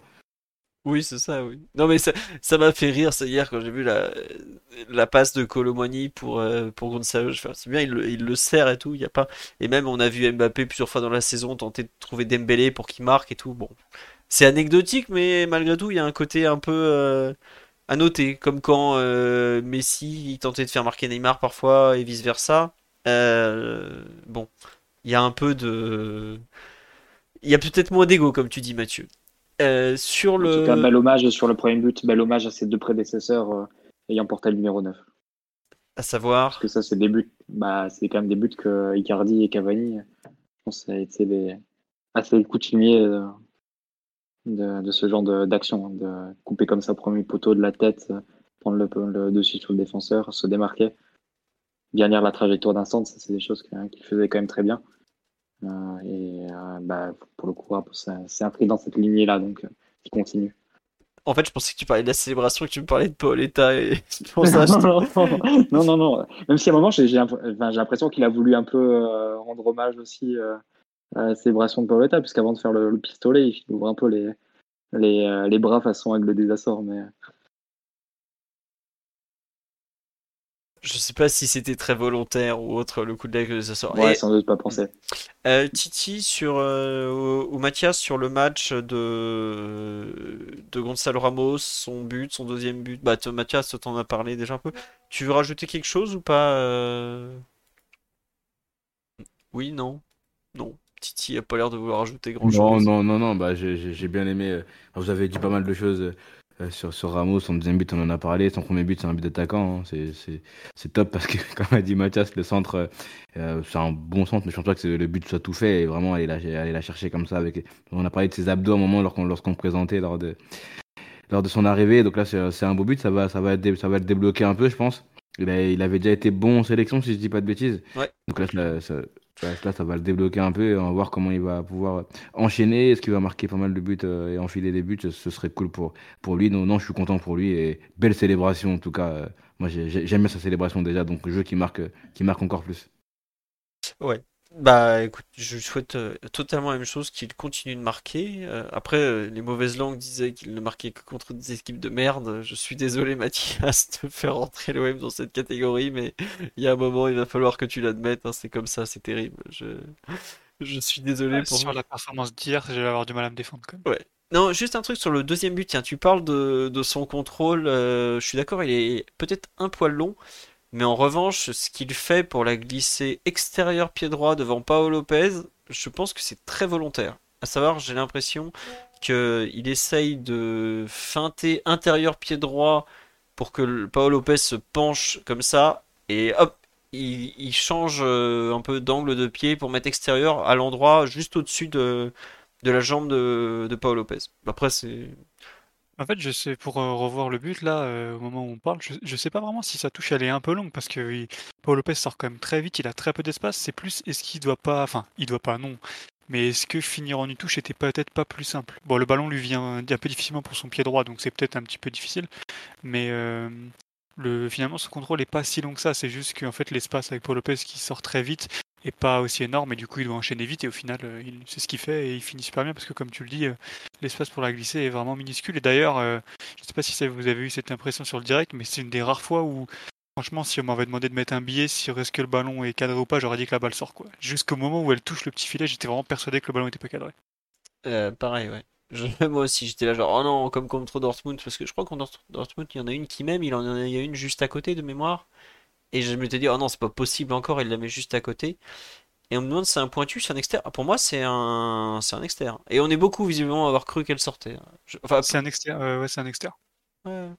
Ouais. Après, c'est c'est là où on se rend compte que les caméras déforment aussi pas mal le champ visuel. Parce que c'est possible que derrière les buts, par exemple, ils étaient persuadés euh, qu'elle allait rentrer parfaitement. euh. Bon, tout le monde se rejoint euh, sur le fait que c'est un extérieur. Mais bon, en tout cas, c'était une belle façon de marquer son entrée. Mais Mathieu, tu as comparé à, à Cavani et Icardi. Euh, Icardi aussi avait marqué deux buts pour son premier PSG ouais. Mais Icardi était titulaire et pas Ramos. Après, il a joué 60 minutes, c'est un peu comme s'il était titulaire. On a globalement fait le tour sur ce PSG-OM. Euh, D'autres avant QSI avaient mis un doublé pour leur premier classique. Bah oui, Pa- Paoletta. Euh, oh, ah, lui, au- c'était au parc. Qui ça? Ah, yeah, C'était avant QSC la question ouais, avant QSI, ouais. Ah, pardon, pardon. Euh, Ronaldinho, son premier. Non, le premier classique de Ronaldinho, il y a un 0-0. Alex pense marquer, mais il est hors jeu. Mais euh, Waro, visiblement, a mis un doublé. Je sais qu'il a mis un but, mais un doublé, je suis pas certain. Et oui, Waro à Marseille, oui, effectivement, le 5-2.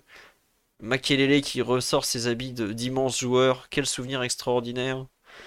Le, le quick du Vieux-Port à 1h du matin. Oh là là, quelle, quelle époque c'était. 4-2, oui, 4-2, pas 5-2, pardon. 5-2, c'était un autre match. Ouais, en plus, j'y étais, je m'en souviens même plus. Euh, bah écoutez, sur ce beau souvenir euh, d'il y a 15 ans, ce qui me rajeunit pas beaucoup, euh, on va vous souhaiter une bonne soirée. On a fait le tour.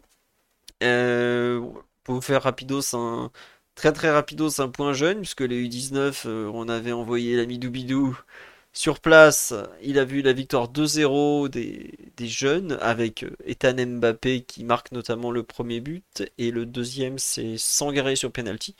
De mémoire lancé par Michu. Euh, U17 ont perdu à Versailles, peuse du FC Versailles, cher à, la famille Michu, qu'on salue pour ceux qui rapporteront ces propos qui le connaissent. Euh, ils ont perdu 2-1 et c'est encore une fois le jeune, euh, comment il s'appelle? Mbaye, si je me trompe pas, qui a marqué, euh, comment il s'appelle ce... Ibrahim Mbaye, voilà, qui a marqué je ne sais combien de, de buts cette saison, je crois déjà 8 en championnat. Et Serif Negaï devint quoi? Euh, bah écoutez, il joue, il est titulaire avec les U19, parce que je crois que ce week-end... Non, il n'a pas joué avec les U19, il est testé Cordier à l'arrière gauche. Euh, donc peut-être qu'il était... Ou il était peut-être... Je me demande s'il n'a pas été expulsé il n'y a pas longtemps. Ah non, c'est en League qu'il s'est fait expulser. Mais en tout cas, euh, il fait pas non plus un début de saison. euh, Voilà. S'il est redescendu avec les U19, c'est peut-être pas sans raison. Il est peut-être encore un peu juste pour le, niveau du dessus, mais bon. À lui de, tenter de remonter. hein, et c'est, c'est dommage parce qu'il y avait de la place actuellement, vu que Nuno Mendes n'est pas là, mais au bout d'un moment, bah, il faut, être bon quand on est bon, quand on vous donne notre chance. Et je pense qu'il n'a pas été totalement convaincant sur les, derniers matchs. Est-ce qu'on peut craindre des grosses sanctions pour les champs d'hier? On est le PSG, donc éventuellement. Est-ce que les joueurs vont prendre des matchs? Je sais pas. Visiblement, à Montpellier, euh, ils avaient pris, je crois, euh, quand la ministre s'en était mêlée, ils avaient pris je sais pas combien de matchs à huis clos, ils étaient pas contents. Mais je sais pas, Ah, Quand honnêtement. ça devient politique, c'est c'est huis clos. Hein. Ouais, en général, ils vont. se faire trop d'illusions. Voilà, où ils vont mettre une sanction avec sursis en marquant avec sursis en petit, tout le monde va oublier, voilà. En tout cas, en tout cas Tarago, il, a, il, il s'est empressé de faire un tweet en disant oui, euh, il y a quelques mois, c'est, on, on faisait la chasse à ça, maintenant tout le monde s'en fout, etc. Et ben, juste après, ça n'a pas loupé, tout le monde était, était là pour parler de ça, ça. Mais ouais, je sais pas si les gens vont prendre quelque chose, mais peut-être qu'on va prendre des, comme tu dis, des huis clos ou quoi, ok, ça va avec sursis, hein. C'est possible ça, ouais. Des huis clos, c'est possible. Le- Les quatre, là, euh, Lévin le Magnifique et tout ça, vont, vont possiblement prendre des, des suspensions. Pff. Non, mais, c'est- enfin, Sanction méritée pour avoir utilisé cette chanson des bronzés euh, de façon totalement. Chant historique, Mathieu, chant historique. Mais ouais, bon, pff, franchement, là. on verra ce que ça donne. On me demande des nouvelles de Noah Lemina et Kasmi. Euh, Kasmi et Ousni, pardon. Qui? Ah ok, Kasmi, Yacine, bah, Yacine, il est encore en. Je l'ai vu sur le banc de touche là, de Eibar il y a trois jours. Alors, Yacine Kasmi, pour ceux qui ne connaissent pas, c'était l'avant-centre de la génération 91 du centre de formation. Il était rentré lorsqu'on avait joué un match infâme en Europa League sur un terrain d'Ukraine complètement gelé, dans une région, euh, je crois, qui aujourd'hui est envahie par les Russes, pour vous donner une idée. Comment ça s'appelait ce... euh, Lviv? Ouais, c'est ça, Lviv. Un truc. Oh, le Carpathil Vive, merci le live.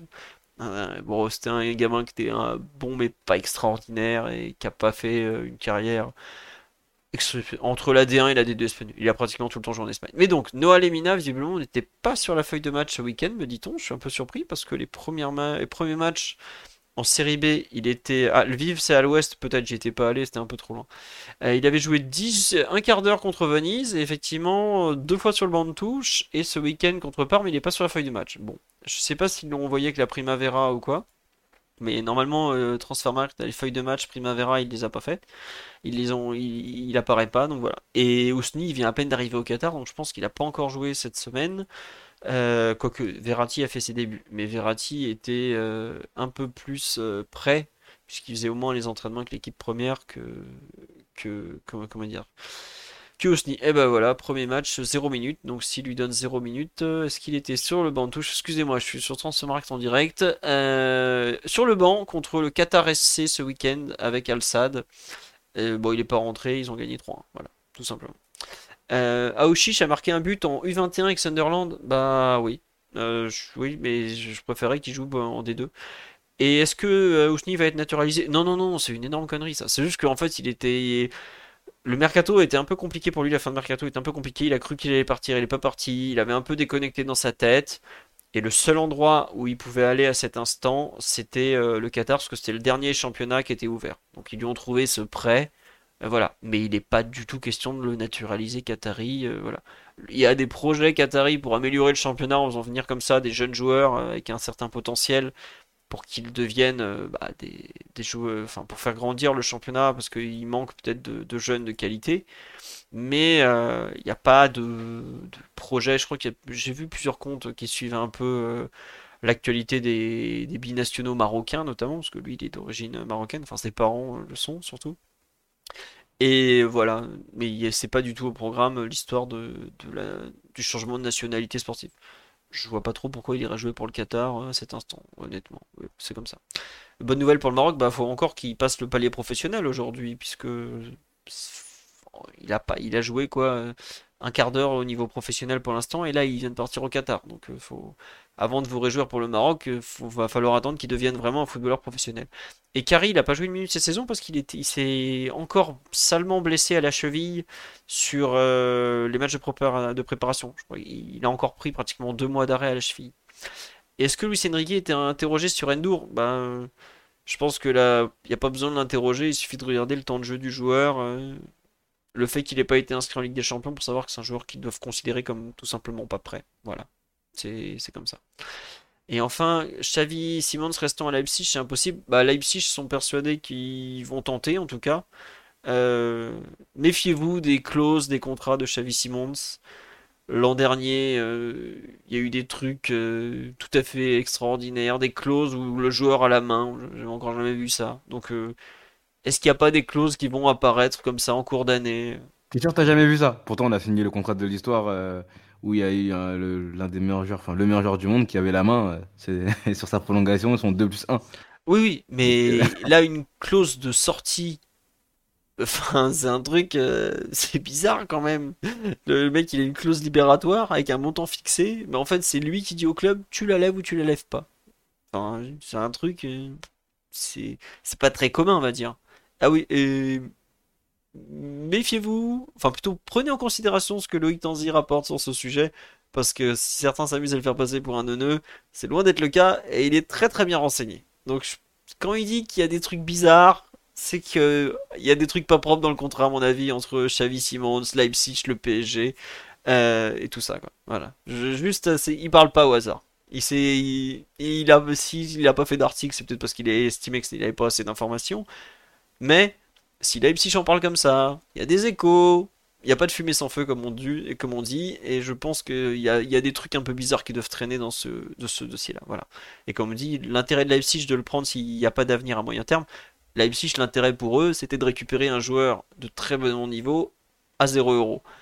Est-ce que Xavi Simons a envie de rester à Leipzig longtemps? Il a quand même clairement dit dans la presse néerlandaise euh, Non, non, moi je suis là, c'est une étape intermédiaire. Enfin, j'en ai déjà parlé, je crois, la semaine dernière de cette interview qu'il a donnée à, je crois au Télégraphe, où le mec a quand même parlé pendant 6 euh, ou 7 questions de son avenir. sans citer une seule fois le PSG, alors qu'il est quand même sous contrat avec le PSG. Donc, attendons de voir. Je sais pas ce qu'il en sortira. Mais attendons de voir ce que, ce que l'avenir va nous réserver concernant Xavi Simons. Aujourd'hui, il faut juste se réjouir qu'il joue, qu'il est performant, euh, qu'il s'éclate, qu'il découvre un autre championnat, alors un système de jeu vraiment particulier, parce que le, PSG est très loin du RB Leipzig. Euh, bon, voilà. Est-ce que ça sent la douille? Je sais pas pour le PSG, parce que finalement, à Eindhoven, ça nous a été très profitable. Est-ce que c'est à l'avantage de Xavi Simons plus que du PSG Ça, j'en suis totalement certain. C'est un joueur qui pense à sa carrière et à lui avant tout. Ne l'oubliez pas. Voilà. Sur ce, on va vous souhaiter une bonne soirée. Euh, une, bonne, une bonne nuit. Attendez, il y avait plein de summers en cours d'émission. Je voudrais pas vous oublier parce que c'est très gentil. Merci à Vandal Hertz, à Raji75, à Karim, au Petit Fakir, à Elwood13 et à Chatapapa. Formidable mot de la fin. non, merci à Bilal aussi qui et à Fran qui a offert des abonnements tout à l'heure. Euh, donc, on se retrouve lundi prochain. On sera en plein débrief du très alléchant Clermont PSG et en preview du très très très alléchant, mais vraiment pour le coup, Newcastle Paris Saint-Germain. Euh, est-ce qu'il y aura le retour d'Omar? Alors vous avez été nombreux à me demander le retour d'Omar. Omar est très occupé en ce moment, il ne peut pas être là, il est désolé, il aimerait être avec nous.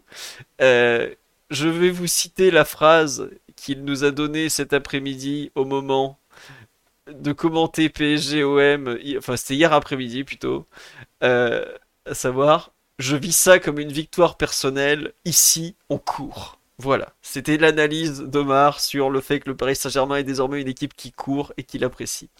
Allez, sur ce, bonne soirée à tous, un immense merci pour tous vos mots, tout, très sympas et tous les commentaires vraiment adorables.